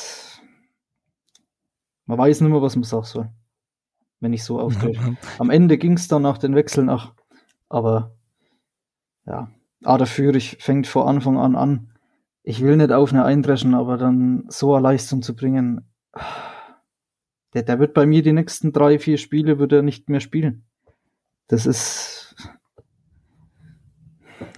Also ich finde aber, es war einfach schlichtweg zu wenig für, für ja. die Wichtigkeit des Spiels, auch finanziell. Das darf man nicht außer Acht lassen und äh, du kommst auch nicht. VfB ist jetzt in den letzten 20 Jahren dreimal ins äh, Pokalhalbfinale gekommen. Ähm, mhm. Wenn ich richtig gerechnet ja. 2000, 2001. So, nee, viermal, Entschuldigung, viermal. Ähm, aber nichtsdestotrotz, ähm, ja, es, ich fand es zu wenig und äh, Karasor, über den hat man schon gesprochen, also sieht, sieht in der 16. Minute dann gelb, weil er viel zu spät kommt und dann muss Anton äh, ausputzen, nachdem bei Karasor einen Ball verliert, über den haben wir schon gesprochen. Steffen, wie fandst du den Anton auf seiner angestammten Position in der Innenverteidigung? Ja, gut, ja, er hat's, hat's gut gemacht. Er ähm, hat seine, also wir haben die intensiven Läufe von ihm wieder gesehen, ähm, die er einfach, also mit denen er einfach dann noch viel hinten rausputzt das, was Labadia wahrscheinlich dazu irgendwie bewandt hat, zu meinen, der könnte Rechtsverteidiger spielen, äh, weil er vielleicht schnell wäre oder so. Ist er nicht, aber ähm, nee, hat sauber gemacht. Also ich finde von, von Anton eine, eine saubere Leistung. Wir haben ja hinten auch nahezu nichts zugelassen. Klar, Nürnberg war auch nicht gefährlich. Ähm, aber ich fand schon, das, das Spiel war nicht einfach. Ich glaube, der Druck war schon groß äh, auch die Interviews nach dem Spiel, dass du schon den Spielern angemerkt, dass denen so ein bisschen so eine Last von den Schultern jetzt erstmal gefallen ist. Mhm. Weil denen, glaube ich, auch klar war, wenn wir jetzt verkacken und gegen Bochum, dann ist halt rum. Ja, dann, dann kannst du ja. es eigentlich auch, dann kannst, dann kannst du einfach sagen, okay, war's jetzt, wir gehen in Urlaub, kommen nächste Saison äh, voll erholt in der zweiten Liga zurück. Ähm, also ich glaube, der Druck war schon da und dafür, ja, Anton hat eine, eine gute Leistung gebracht. Ähm, ja. Und hoffentlich sehen wir ihn nie wieder als Rechtsverteidiger. Nie wieder. das hofft er, hofft er wahrscheinlich auch, ja. Ja. Was ich noch krass fand, ist, wie, wie schwach der, der Windal, also das Namen höre ich auch zum ersten Mal, weil ich mich nicht mit der Liga beschäftige, wie schwach der teilweise auch bei, bei hohen Bällen war. Also Wagnermann hat ja dann diese Chance in der, in der 26. Äh, wo er dann einfach, also wo der Winder den viel zu, viel zu, ähm, viel zu kurz abwehrt und äh, Wagnermann macht halt irgendwie zu, zu umständlich auch. Ähm, du hast auch Pfeiffer in der 63. Minute, der glaube ich dann nachher auch im Abseits war, der diesen Abpraller dann einfach drüber schießt. Also er hatte, Windal hatte auch zwei, ein, zwei, drei gute, gute Szenen, aber alles in allem ist das eigentlich ein, ein, äh, ein Torwart, den du dir auch, auch reif schießen musst. Also ich hätte mir da das, was ich sonst nicht sehen will. Ich hätte mir da einfach mal ein paar Distanzschüsse das ich mir auch erwartet. Gedacht. Einfach weil du, ja. Einfach weil die, die, die Chance ist, dass, dass da so, dass er den nach vorne abklatschen lässt äh, und dann irgendwer es schafft, das Ding über die Linie zu drücken. Die, die, die äh, hätte ich einfach mal genutzt. Ähm, aber der VfB hat es nicht so richtig ähm, geschafft. Ich fand auch, also ich fand Nürnberg schon, die haben schlecht ausgespielt, aber die hatten schon der, der äh, Dua ähm, unter anderem äh, die haben, hatten schon, also sind zumindest gefährlich an Strafraum gekommen, da haben wir es halt gut wegverteidigt, aber halt, ich fand es halt unnötig teilweise, gerade gegen Ende der ersten Halbzeit. Es hat, hat mich so ein bisschen an das Bochum-Spiel erinnert, ähm, in der Hinrunde, wo du eigentlich gut drin warst, und dann machst du plötzlich den Gegner stark und er ist drauf und dran, Tor zu schießen, und am Ende machst du zum Glück doch dann den Sack zu. Ähm, ich fand es anstrengend, die erste Halbzeit, und ähm, hab dann das entsprechend auch bei Twitter geäußert und das ist dann halt so geil, wenn du halt immer zur Halbzeit sagst, alles scheiße, ihr seid so scheiße. Und dann kommt, kommen Leute nach dem Spiel und lesen das, denken so, ey, wir sind weitergekommen, ey, freu dich doch mal, was ist das denn? Dann warte ich so, ihr Leute, ich habe das um Viertel nach, äh, um Viertel nach sieben geschrieben, ja, in der, in der, in der, in der Pause. Äh, natürlich freue ich mich über das Weiterkommen. Die erste Halbzeit war halt, war mir halt so wenig. Ähm, aber so, über das ganze Thema rum später. Das Haar in der Suppe, ne? Mhm. Habe ich auch gelesen. Ja, ich suche das Haar in der Suppe. Ja, ja, genau. Wir sind da weitergekommen. Bochum, Bochum machen wir platt. Ähm, gehen wir in die zweite Halbzeit, weil in der ersten Halbzeit war auch nicht so viel. Ähm, diesen äh, Nachschuss, äh, genau, dieses äh, Antons äh, Kopfball ähm, und den Nachschuss appariert. Windal dann, ähm, es gab dann Gelb für Horn nach einer Grätsche gegen Magnum, da hat man auch schon gesehen, okay, die Nürnberger, die machen hier auch keine, keine Gefangenen, das ist mir vor allem in der zweiten Halbzeit aufgefallen. Und dann kam in der 64. Minute äh, Seru Girassi und hat, ähm, hat den Herrn Pfeiffer äh, endlich erlöst, ähm, der auch wieder, finde ich, A, kein gutes Spiel gemacht hat, aber B halt auch, also abgesehen davon, dass Sosas Flanken halt eine Katastrophe waren, kannst du Pfeiffer halt auch nicht mit Flanken anspielen. Also ich, das ist halt, das mache ich höchstens nicht, nicht zum Vorwurf. Äh, aber du kannst, äh, also, du musst halt Pfeiffer den Ball in den Fuß spielen. Ja, und vielleicht ist dann, ist dann Führig der falsch dafür, weil der den Ball nicht äh, an zwei Leuten vorbeikriegt. Ähm, aber ähm, ja, es ist so eine Mischung aus äh, schlecht gespielt, aber auch schlecht eingebunden. Oder Yannick? Stets bemüht. Ja. Würde ich sagen. Das sehe ich also, ganz anders. Sorry, Yannick, äh, wenn ich da kurz eingreife. Aber erzähl du erst mal ja, weiter. Ja, kein Problem, erzähl. Ja, also ich fand, ich fand Pfeiffer katastrophal. Und ich weiß, mir sagen jetzt wieder irgendwelche Menschen, wie kannst du nur, das ist so ein netter Typ, im Zweiersturm hat es auch gebracht. Ja, der hat es bestimmt mal gebracht, aber ich finde, das ist ein Spiel, das kannst du durchaus als Gradmesser nehmen. Und Lennart, mhm. ich muss auch sagen, wenn du halt 1,96 Meter groß bist und irgendwie gefühlt die ganze Nürnberger Mannschaft mit einem Schlag die Fresse polieren könntest, dann muss ich auch erwarten, dass du bei Kopfballduellen zumindest mal deinen Körper irgendwie reinbringst. Was mir aufgefallen ist Aha. beim Rewatch, ja, ich habe mir das Spiel tatsächlich zweimal angeguckt, ähm, dass Pfeiffer in den ersten Aktionen wohl falsch stand. Also es gab zwei Aktionen, wo einmal Führig und einmal Endo ihn anspielen wollten. Und er stand ein bisschen zu weit außen einmal und einmal ein bisschen zu tief. Und die haben ihn dann ganz schön rund gemacht. Beide. Ähm, mm. Und einmal hat er einen schlechten, also einen schlechten Pass, einen Pass auf Führig gespielt, der Führig nicht gepasst hat.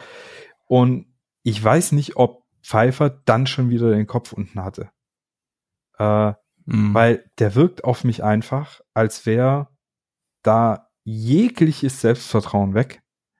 Ähm, und es gibt bestimmt zwei Positionen halt auf dem Feld, das ist jetzt ein bisschen Stammtischgelaber, aber wo du halt einfach ein dickes Feld brauchst und wo das einen Unterschied für mich macht zwischen einem guten Bundesligaspieler und einem absoluten Mitläufer und ist halt Tor und Sturm. Ja, und was das für einen Unterschied macht, das siehst du halt, sobald Gerassi auf dem Platz steht. Der muss ja nicht mal was machen. Ja. Du merkst sofort, dass da auf einmal eine Präsenz vorne ist. Und das würde ich mir von Pfeiffer halt schon wünschen. Bei dem bei den Voraussetzungen als Fußballer, der ist ja auch am Ball nicht ganz katastrophal. Aber da würde ich mir wünschen, dass du einfach mehr merkst, dass er da ist. Und diese ja. Chance in der paar 60. oder was das war, die musst du halt machen. Ja, Weil sonst hast ja, du irgendwann auch deine, deine Berechtigung in einem Bundesliga-Kader zu stehen, halt irgendwann verwirkt. Sympathischer Typ, hin oder her, ja. Ja, ich kann mir auch gut vorstellen, wenn wir drin bleiben, dass der nächstes Jahr verliehen wird. In die zweite Liga wieder. Also, also weil ich glaube, also wenn du, also weil so geht's halt auch nicht weiter. Ähm, ja, ja Janik aber dann, unterbrochen. Also, sorry, ja, Janik. Ja, also gut, wenn du jetzt, wo ich da ein wenig zugehört habe, ähm, muss ich da schon größtenteils beipflichten. Äh, mit stets bemüht. Ja, ähm, ich finde halt, ich will mir nicht einmal den Willen absprechen, aber man sieht halt, es reicht halt nicht. Also wenn ich die, die Chance sehe, bevor er ausgewechselt wird, aus drei Metern, also den muss er halt machen. Mhm. Und Max, da gebe ich dir vollkommen recht, magst du den nicht, dann hast du halt, ach, sag ich mal, da zeigst du halt, du, du hast da in der Mannschaft nichts verloren. In der Liga nichts verloren. Ähm, da gebe ich da schon, schon recht. Da fehlt's halt. Ich möchte nicht den Willen nicht absprechen, aber an der Qualität hängt's halt. Und klar, ja. das ist halt auch wieder der Punkt. Ähm, ich finde davor, wo er ab und zu mal gespielt hat, ähm, ach, letztes Jahr bei dem, bei dem Dortmund-Spiel, als er reinkam, da hat er noch versucht und alles.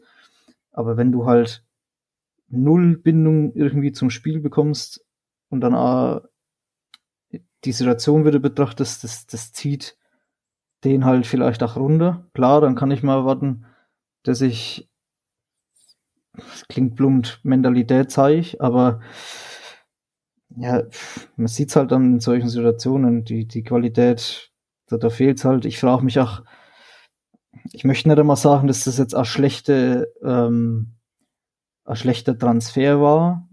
Ähm, Im Nachgang kann man das vielleicht sagen, aber Der hat ja, glaube ich, letztes Jahr 17 oder 18 Stück gemacht. Klar, in der zweiten Liga. Vorletztes Jahr war das. Vorletztes Jahr. Vorletztes Jahr, genau. Jahr war genau. bei, beim Mütterland haben. Genau, ähm, vorletztes Jahr. Ähm, also. Ja, aber weißt du, wenn du, wenn du jetzt sagst hier Mentalität, das Spiel war doch gemacht für Pfeiffer, oder? Ich dachte, als ich den in der Aufstellung gesehen habe, dachte ich mir, geil, der macht heute drei Glocken. Und das war so ja, das neuer stimmt. Trainer, ähm, Zweitligaverein, bei dem es nicht läuft, den der halt vor zwei Jahren rund geschossen hätte. Äh, du bekommst endlich für die, die Chance gleich von Beginn. Ähm, und dann kommt halt so gar nix. Hm. Und ich finde es echt, also mir tut's ja leid, ja. Aber ja, ich glaube, das wird nix mehr.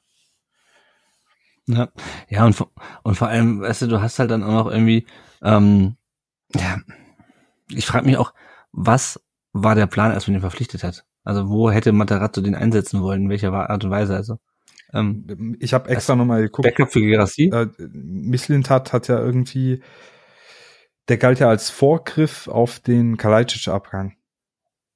Aber das ist ja ein völlig anderer Spieler. Also er Ja, ist ja. halt auch groß, ziemlich bullig, Mhm. ja. Ähm, ich hatte eher gedacht, das ist so ein bisschen der Al-Gadoui-Ersatz. äh, das finde ich auch von der Spielweise her. Sind die zwei sich zum Beispiel gar nicht so unähnlich, wobei ich Pfeiffer eher so ein bisschen als mitspielenden Stürmer und al eher noch so ein bisschen als Knipser, aber es sind beides Spieler, die jetzt nicht wahnsinnig kopfballstark sind und ähm, also die, die jetzt ihre Stärken auch eher haben, wenn sie, wenn sie nicht alleine in der Box stehen. Äh, aber so richtig der Plan, weiß ich auch nicht. Auch Girassi, wir müssen ja Gott froh sein, dass der so eine Qualität hat, weil so ein ganz klarer Plan ist mir da auch nicht ersichtlich. Ich habe ja schon gesagt, Gimme Hope Girassi. Also irgendwie bring den Ball auf ihn und hofft, dass er irgendwas damit macht, weil ähm, Ja. wie der Ball da kommt oder so, irgendwelche einstudierten Abläufe haben wir da, glaube ich. Also konnte ich diese Saison noch nicht erkennen, wie man den besonders gut ins Spiel bringt. Ja, ja, ja, ja. Gehen wir mal weiter im Spiel, äh, bevor wir uns hier in, in, in äh, Luca Pfeiffer verbeißen. Ähm, Thomas Gerassi dann gleich mit einer Doppelchance in der 71.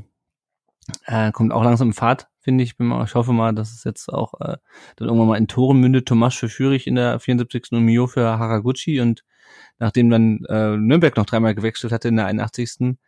spielte, nachdem der VfB sich auf links ganz gut durchgesetzt hat, Ito einen wunderschönen Pass auf den startenden Mio, der auf die äh, Stuttgarter Kurve zurannte äh, und das Ding relativ eiskalt äh, versenkte, der ähm, ich bin mir nicht ganz sicher, aber ich glaube, er ist äh, auf, auf, auf Martinique geboren. Ich bin mir ziemlich sicher, dass der, dass der ähm, Kommentator das mehrfach erwähnt hat, dass es ein Franzose ist, der auf Martinique geboren ist. Also Aber auf Martinique geboren. oder hat er den richtigen Spieler genannt?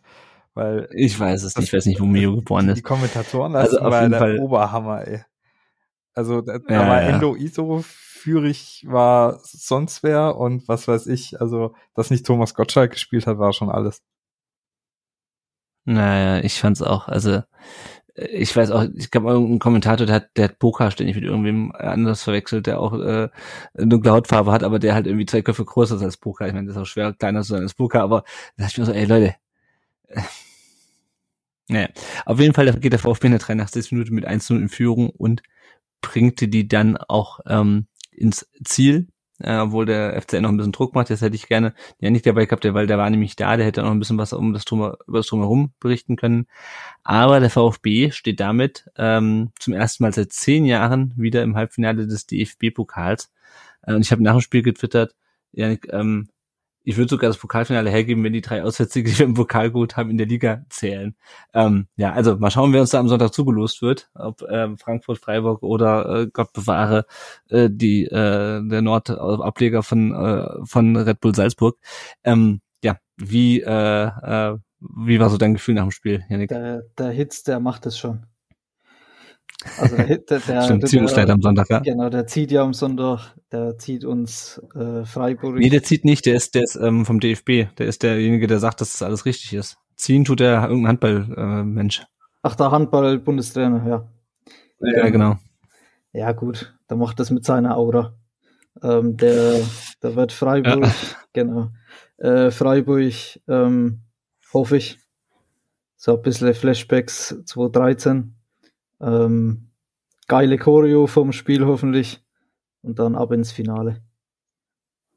Also das wäre ja, ja, es gab schon Stimmen, ähm, auch bei mir auf der Arbeit äh, von, von Clubfans, ja, ja, äh, wir gewinnen das jetzt, ähm, weil ich gesagt habe äh, zu meinen Clubfans, ihr könnt jetzt, äh, wenn so weitergeht, nächstes Jahr nach Bayreuth, äh, wenn der Club in der Drittklassigkeit spielt.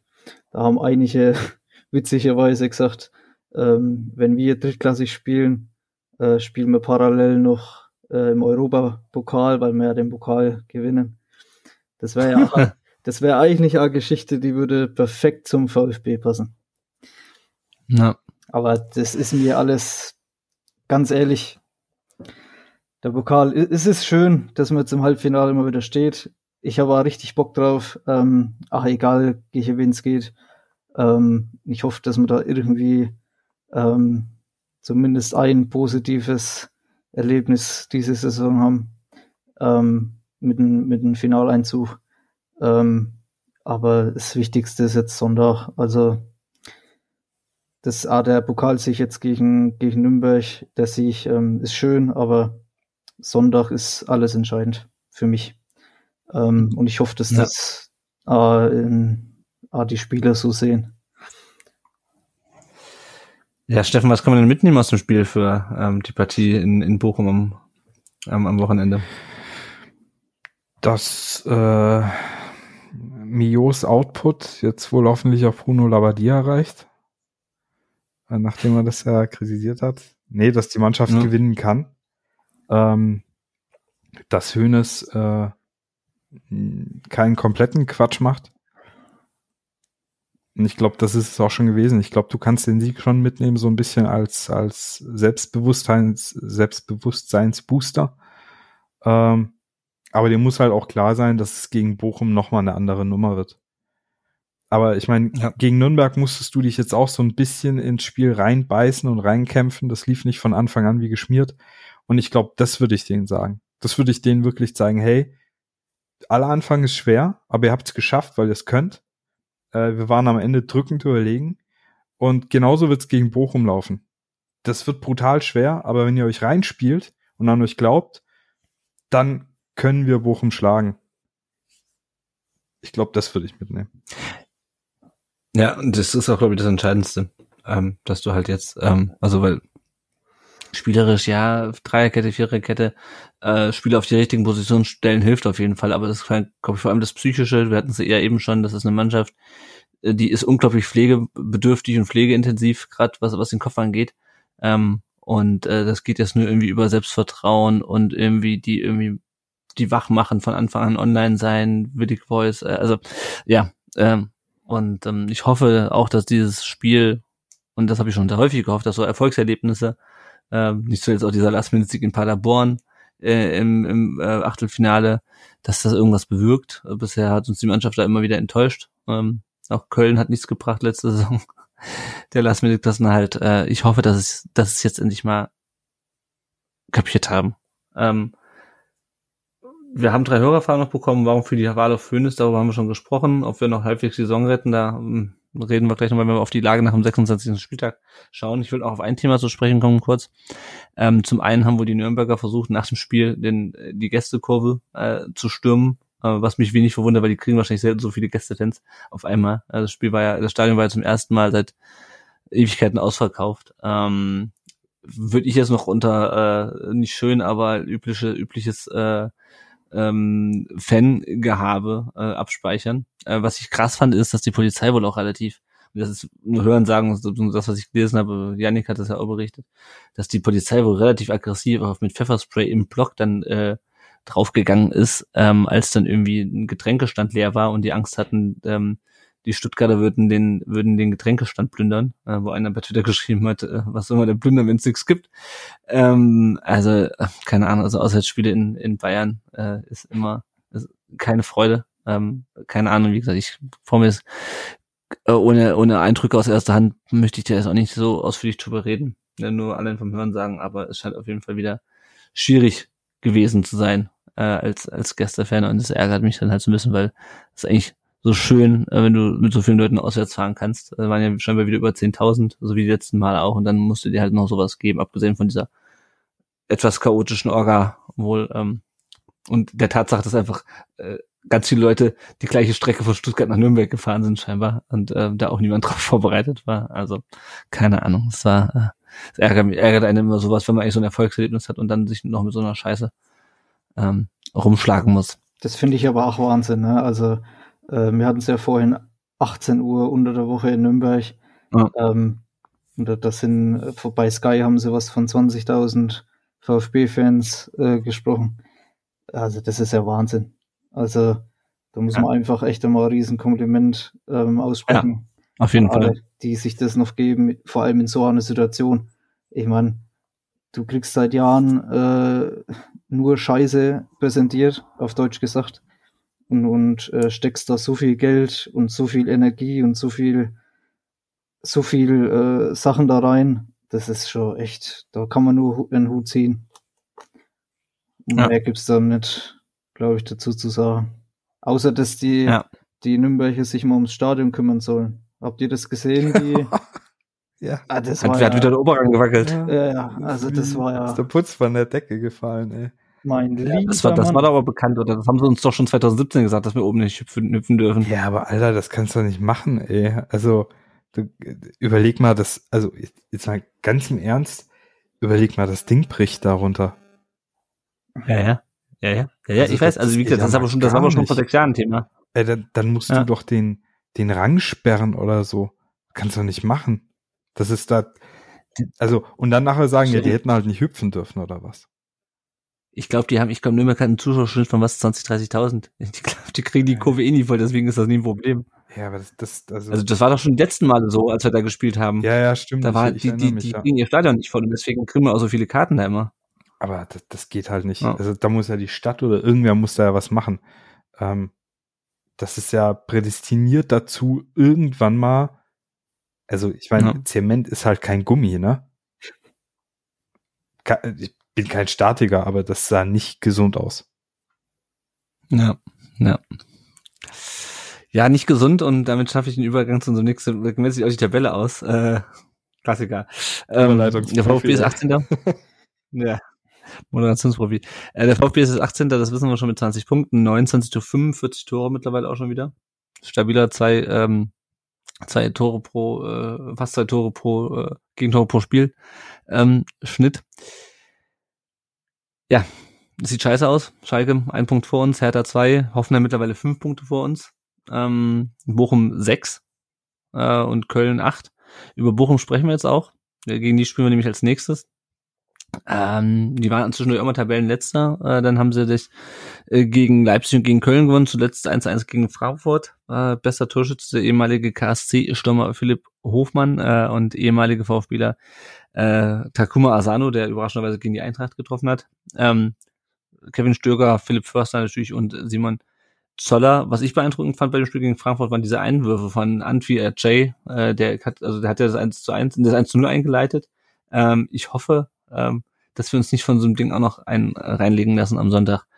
Ähm, Janik, wir haben jetzt schon ein bisschen über Bochum gesprochen, was, äh, also, was, wie wir da reingehen müssen in das Spiel, ist eigentlich klar, da brauchen wir nicht mal drüber sprechen. Ähm, was ist denn deine, deine, deine, deine Hoffnung oder was, was tippst du für, für das Spiel am Sonntag? Was, was glaubst du, wie es ausgeht? Packen wir das? Ja, also ich hoff's. Ähm, sicher kann man sich bei uns nie sein. Ähm, das Wichtigste wird sein, dass wir von Anfang an da sind. Dass er in gewisser Weise, ich meine, das Publikum anzünden, hätte ich jetzt schon fast gesagt, das ist immer da. Also es ne? ist auch immer angezündet, wie man in Nürnberg gesehen hat. Es ist auch immer angezündet, genau. Ähm, nee, also die Stimmung in Stuttgart, das ist ja, das ist mit nichts zu vergleichen, ganz ehrlich. Vielleicht ich war ab und zu in Dortmund, meine Schwester ist ja äh, Dortmund-Fan. Ähm, aber das, was bei uns abgeht, ist schon, ist schon Hut ab. Ähm, und das muss halt, da, da muss, wie soll man das beschreiben? Die Mannschaft muss von Anfang an in gewissen Situationen zeigen, pass auf, wir sind da, wir nehmen das an und dass das nur in der aktuellen Situation über einen Kampf gehen muss. Also das ist, steht für mich außer Frage. Ähm, wenn du, wenn du, du musst die Zweikämpfe holen und du musst dadurch auch vielleicht einmal am Anfang, das klingt immer so plump, aber da musst du halt mal eine gelbe Karte ziehen und nochmal zeigen hier, ich bin da, weil das Spiel, das ist, ist wahrscheinlich das wichtigste Spiel in der ganzen Saison. Verlieren wir das Spiel, sind wir, wie viel jetzt? Acht oder neun Punkte hinten, ähm, hinter Bochum. Dann, dann hast du eigentlich nur noch so Hoffnung auf einen Relegationsplatz. Ähm, du musst das Spiel gewinnen. Und das muss von Anfang an, muss das jeder, der auf dem Feld steht, zeigen. Das, wie man das schafft, ich hoffe, dass, dass äh, der, der Trainer eine gute Ansprache findet dass die, dass die Spiele das Schlechte der letzten Wochen in gewisser Weise vielleicht ausblenden können. Es ist, es wird schwer, auf jeden Fall. Aber ich glaube, wenn es machbar ist, dann auch nur im Zusammenspiel ähm, mit die mit die Fans. Anders funktioniert es ja. nicht. Ja. Zweieinhalbtausend habe ich heute gelesen, waren, sind, sind da. Und ich meine, auch wenn man sich die Konkurrenz anschaut, also äh, Hertha spielt gegen Leipzig. Ähm, also man wünscht sich natürlich niemals Sieg für, für Leipzig und alles, aber ich könnte mir vorstellen, dass das, dass die Hertha dann nicht unbedingt einen Heimsieg holt. 1930 äh, spielt er noch Hoffenheim gegen Schalke. Ähm, ja, also kann man nicht viel hinzufügen. Muss das Spiel gewinnen. Ähm, danach geht's dann, wenn wir nochmal aufs Restprogramm blicken, zu Hause gegen Dortmund, dann geht's nach Augsburg gegen Gladbach. Es sind noch ein paar Spiele natürlich. 2. oder 3. Äh, Mai ist dann das Halbfinale im Pokal. Ähm, ja, aber Hertha, Leverkusen, Mainz, Hoffenheim am Ende noch hinten raus noch. Also du musst jetzt halt anfangen zu punkten, du musst jetzt halt mal eine Serie starten, ansonsten kommst du von diesen letzten beiden Plätzen nicht weg. Ähm, und auch Relegation habe ich eigentlich keinen Bock drauf, aber ich nehme es, wenn es nichts anderes gibt. Ähm, ja, erfreulicherweise haben wir aktuell keine Ausfälle. Es sei denn, es wird sich noch jemand schnupfen bis Sonntag. Ähm, Gelbsperren haben wir auch nicht. Äh, ist also immerhin das haben wir jetzt mal. Äh, das ist das, was ein bisschen, was ein bisschen positiv stimmt. Steffen, wie ist deine, wie ist dein Blick auf, auf das Bochum-Spiel? Ja, ähm, weiß ich nicht, wird, wird's auch schwer, aber wie ihr schon gesagt habt, äh, müssen wir halt gewinnen. Da gibt's äh, ja. gar nichts rum und ich glaube, da muss man auch nicht, äh, auch da kommt es eher drauf an, die Spieler passend einzustellen, als auf irgendwelche krassen taktischen Kniffe oder so. Weil ich glaube, wenn du einen Gerassi mhm. vorne reinstellen kannst, wenn du einen Thiago Thomas motiviert bekommst, äh, wenn du ab der 70. nochmal einen Kulibali mit Feuer reinbringst oder so, wir haben die besseren Fußballer als Bochum die werden halt kämpfen und beißen. Aber die sind natürlich auch nicht mehr so unter Druck wie wir. Das ist meine einzige Hoffnung, dass sich bei denen vielleicht, die sind ja schon die ganze, auch die ganze Saison im Abstiegskampf, dass die vielleicht gerade eine Phase haben, wo, weiß nicht, wo, vielleicht kommen wir gerade zur rechten Zeit, um da wirklich einen Sieg zu holen. Ähm, und mhm. bei, für das Spiel ist halt vor allem Sebastian Höhnes jetzt als äh, Psychologe irgendwo gefragt, ja, als Mentalcoach. Ja. ja, ja. Gut, wir blicken mal noch auf unser Tippspiel. Ähm, harter Cut jetzt, sorry, aber mehr kann man zum Spiel auch eigentlich nicht sagen, finde ich. Ähm, bei unserem Tippspiel führt der JR mit 325 Punkten vor Power Schwabe mit 321 und Gute 08 mit 300 14 Punkten. Äh, kurzer zweiter Werbeblock noch, wenn ihr uns nicht finanziell unterstützen könnt oder wollt, dann könnt ihr uns natürlich auch Rezensionen da lassen bei Apple Podcasts oder bei Spotify eine Bewertung. Und wenn ihr ganz analog unterwegs seid, dann fahrt nach Bochum und erzählt den Leuten im Blog, dass es uns gibt. Äh, verweist sie vielleicht auf die Rasenfunk-Folge. Da haben wir auf jeden Fall noch ein paar Follower gewonnen bei Twitter. Endlich die 3000 Follower-Marke bei Twitter ge geknackt. Mit rundem Frustring. Ähm, genau. Und erzählt den Leuten, dass es uns gibt. Das würde uns freuen. So, wir blicken noch ganz schnell auf die anderen VfB-Mannschaften und die Leihspieler des VfB. Äh, bei den VfB Frauen läuft es nicht so gut. Die haben beim Hegauer FV alle 3 zu 1 verloren. Einziges Tor von Svea Fleischmann. Und dann gab es nur ein 1 zu 1 gegen Freiburg St. Georgen. Selin Philipp mit ihrem zweiten Saisontreffer. Und der VfB ist das zweite von 14 Mannschaften. 31 Punkte, 6 Punkte Rückstand schon auf den TSV Neuenstein. Er hat auch wieder einige Verletzungen ähm, sich zugezogen. Also das wird spannend, ob die noch den Aufstieg packen. Äh, sechs Punkte sind natürlich schon ein ganz schönes Brett ähm, in der Liga mit, äh, ich weiß nicht, wie viel sind es, 14 Mannschaften, das heißt, du hast auch nur 26 Spieltage und das war ja schon der 17. Ähm, da bin ich mal gespannt, äh, ob die das noch packen, ob die es noch aufholen können. Da geht es weiter am Sonntag, äh, den 16. erst beim TV Derending, dem Tabellen 6. Äh, VfB 2 hat 1-0 gegen die SGV Freiberg gewonnen, schon in der, in der Länderspielpause. Julian Gudala mit seinem fünften Treffer äh, und blieb dann die nächsten beiden Spiele ohne Tor 0-0 gegen Orle äh, und 0-2 äh, gegen Balingen. Ähm, an den darauffolgenden Spieltagen VfB ist es neunte von 18 Mannschaften in der Regionalliga und spielt am äh, Samstag jetzt beim im Saarland beim FC Homburg, aber ich denke mal auch, ich meine, die Saison ist jetzt halt, die werden irgendwo zwischen neun und, und, und, und, und elf oder acht und elf oder sowas einlaufen, denke ich mal, die zweite Mannschaft. Ganz wichtig, Abstiegs, äh, Dennis äh, Simon hat sein Debüt gegeben, ne? Sein, sein Herrendebüt ah, in der zweiten. Gegen, gegen Baling. Ähm, ah ja, das hatte ich gar nicht auf dem Schirm. Sehr gut. Glaube, glaube ja. Ja, genau, gegen Baling, ja. Gegen ah, Baling ja. war's. Ja, ja. Und Leon Reichert hat dort seinen Vertrag verlängert, habe ich ja, gelesen. Richtig. Gute, gute Sache. Ja.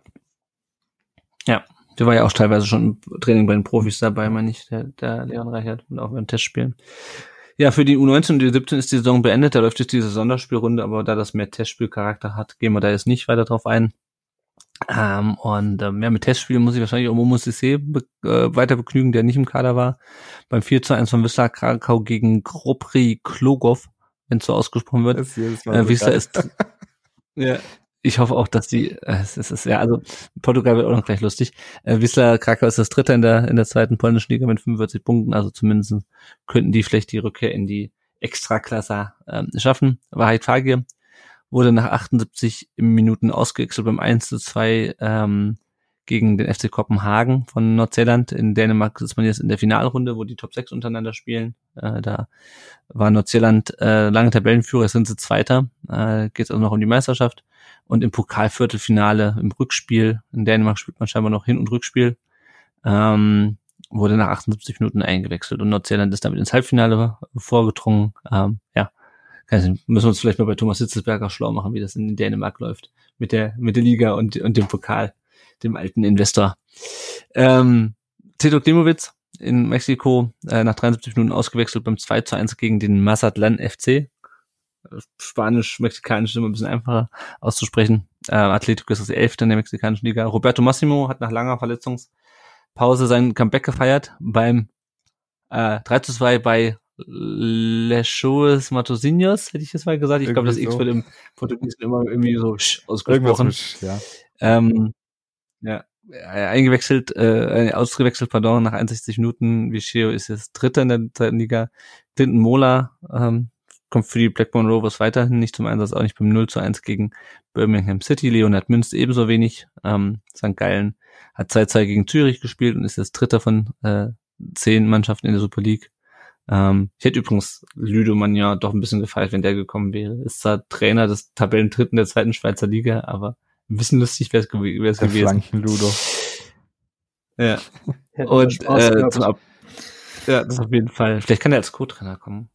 Nächste Saison. Mal schauen. Ähm, und äh, zu guter Letzt Mo Sanko. Ähm, beim 0 zu 1 bei RKC Walweg saß er 90 Minuten auf der Bank. Vitesse ist immer noch in Abstiegssorgen in der Eredivisie mit 14, als Tabellen 14. mit 24 Punkten. Also ähm, ja, schauen wir mal, wie das mit unseren Spielern weitergeht. Da werden wir uns noch ausführlich dann in der Sommerpause im Blog mit beschäftigen. So, wir sind am Ende unserer Podcast-Folge angelangt. Ja, vielen Dank, Janik, dass du auch diesmal nach dem Pokal, nach einem Erfolg im Pokal und äh, der Klatsche davor die Zeit genommen hast, mit uns über diese beiden Spiele und den Trainerwechsel und die Vereinspolitik zu reden. Danke, Gerne. dass du da warst. Folgt dem Janik unter. Also ja. Ja, gerne, sehr gerne, gerne immer wieder auch. Ähm, folgt dem Janik unter shani1893. Ähm, wir hören uns nächste Woche dann hoffentlich wieder ein bisschen früher in der Woche nach dem äh, Bochum-Spiel, hoffentlich nach dem ersten Auswärtssieg seit dem 11. Dezember 2021. Eine bisschen Hoffnung habe ich noch. Mal schauen. Äh, vielen Dank fürs Zuhören ähm, und äh, ja, hoffentlich äh, wird es alles ein wenig besser. Wir werden nächste Woche drüber sprechen und ihr werdet es hören. Bis dahin sage ich Tschüss. Ciao, ciao. Macht's gut. Ciao.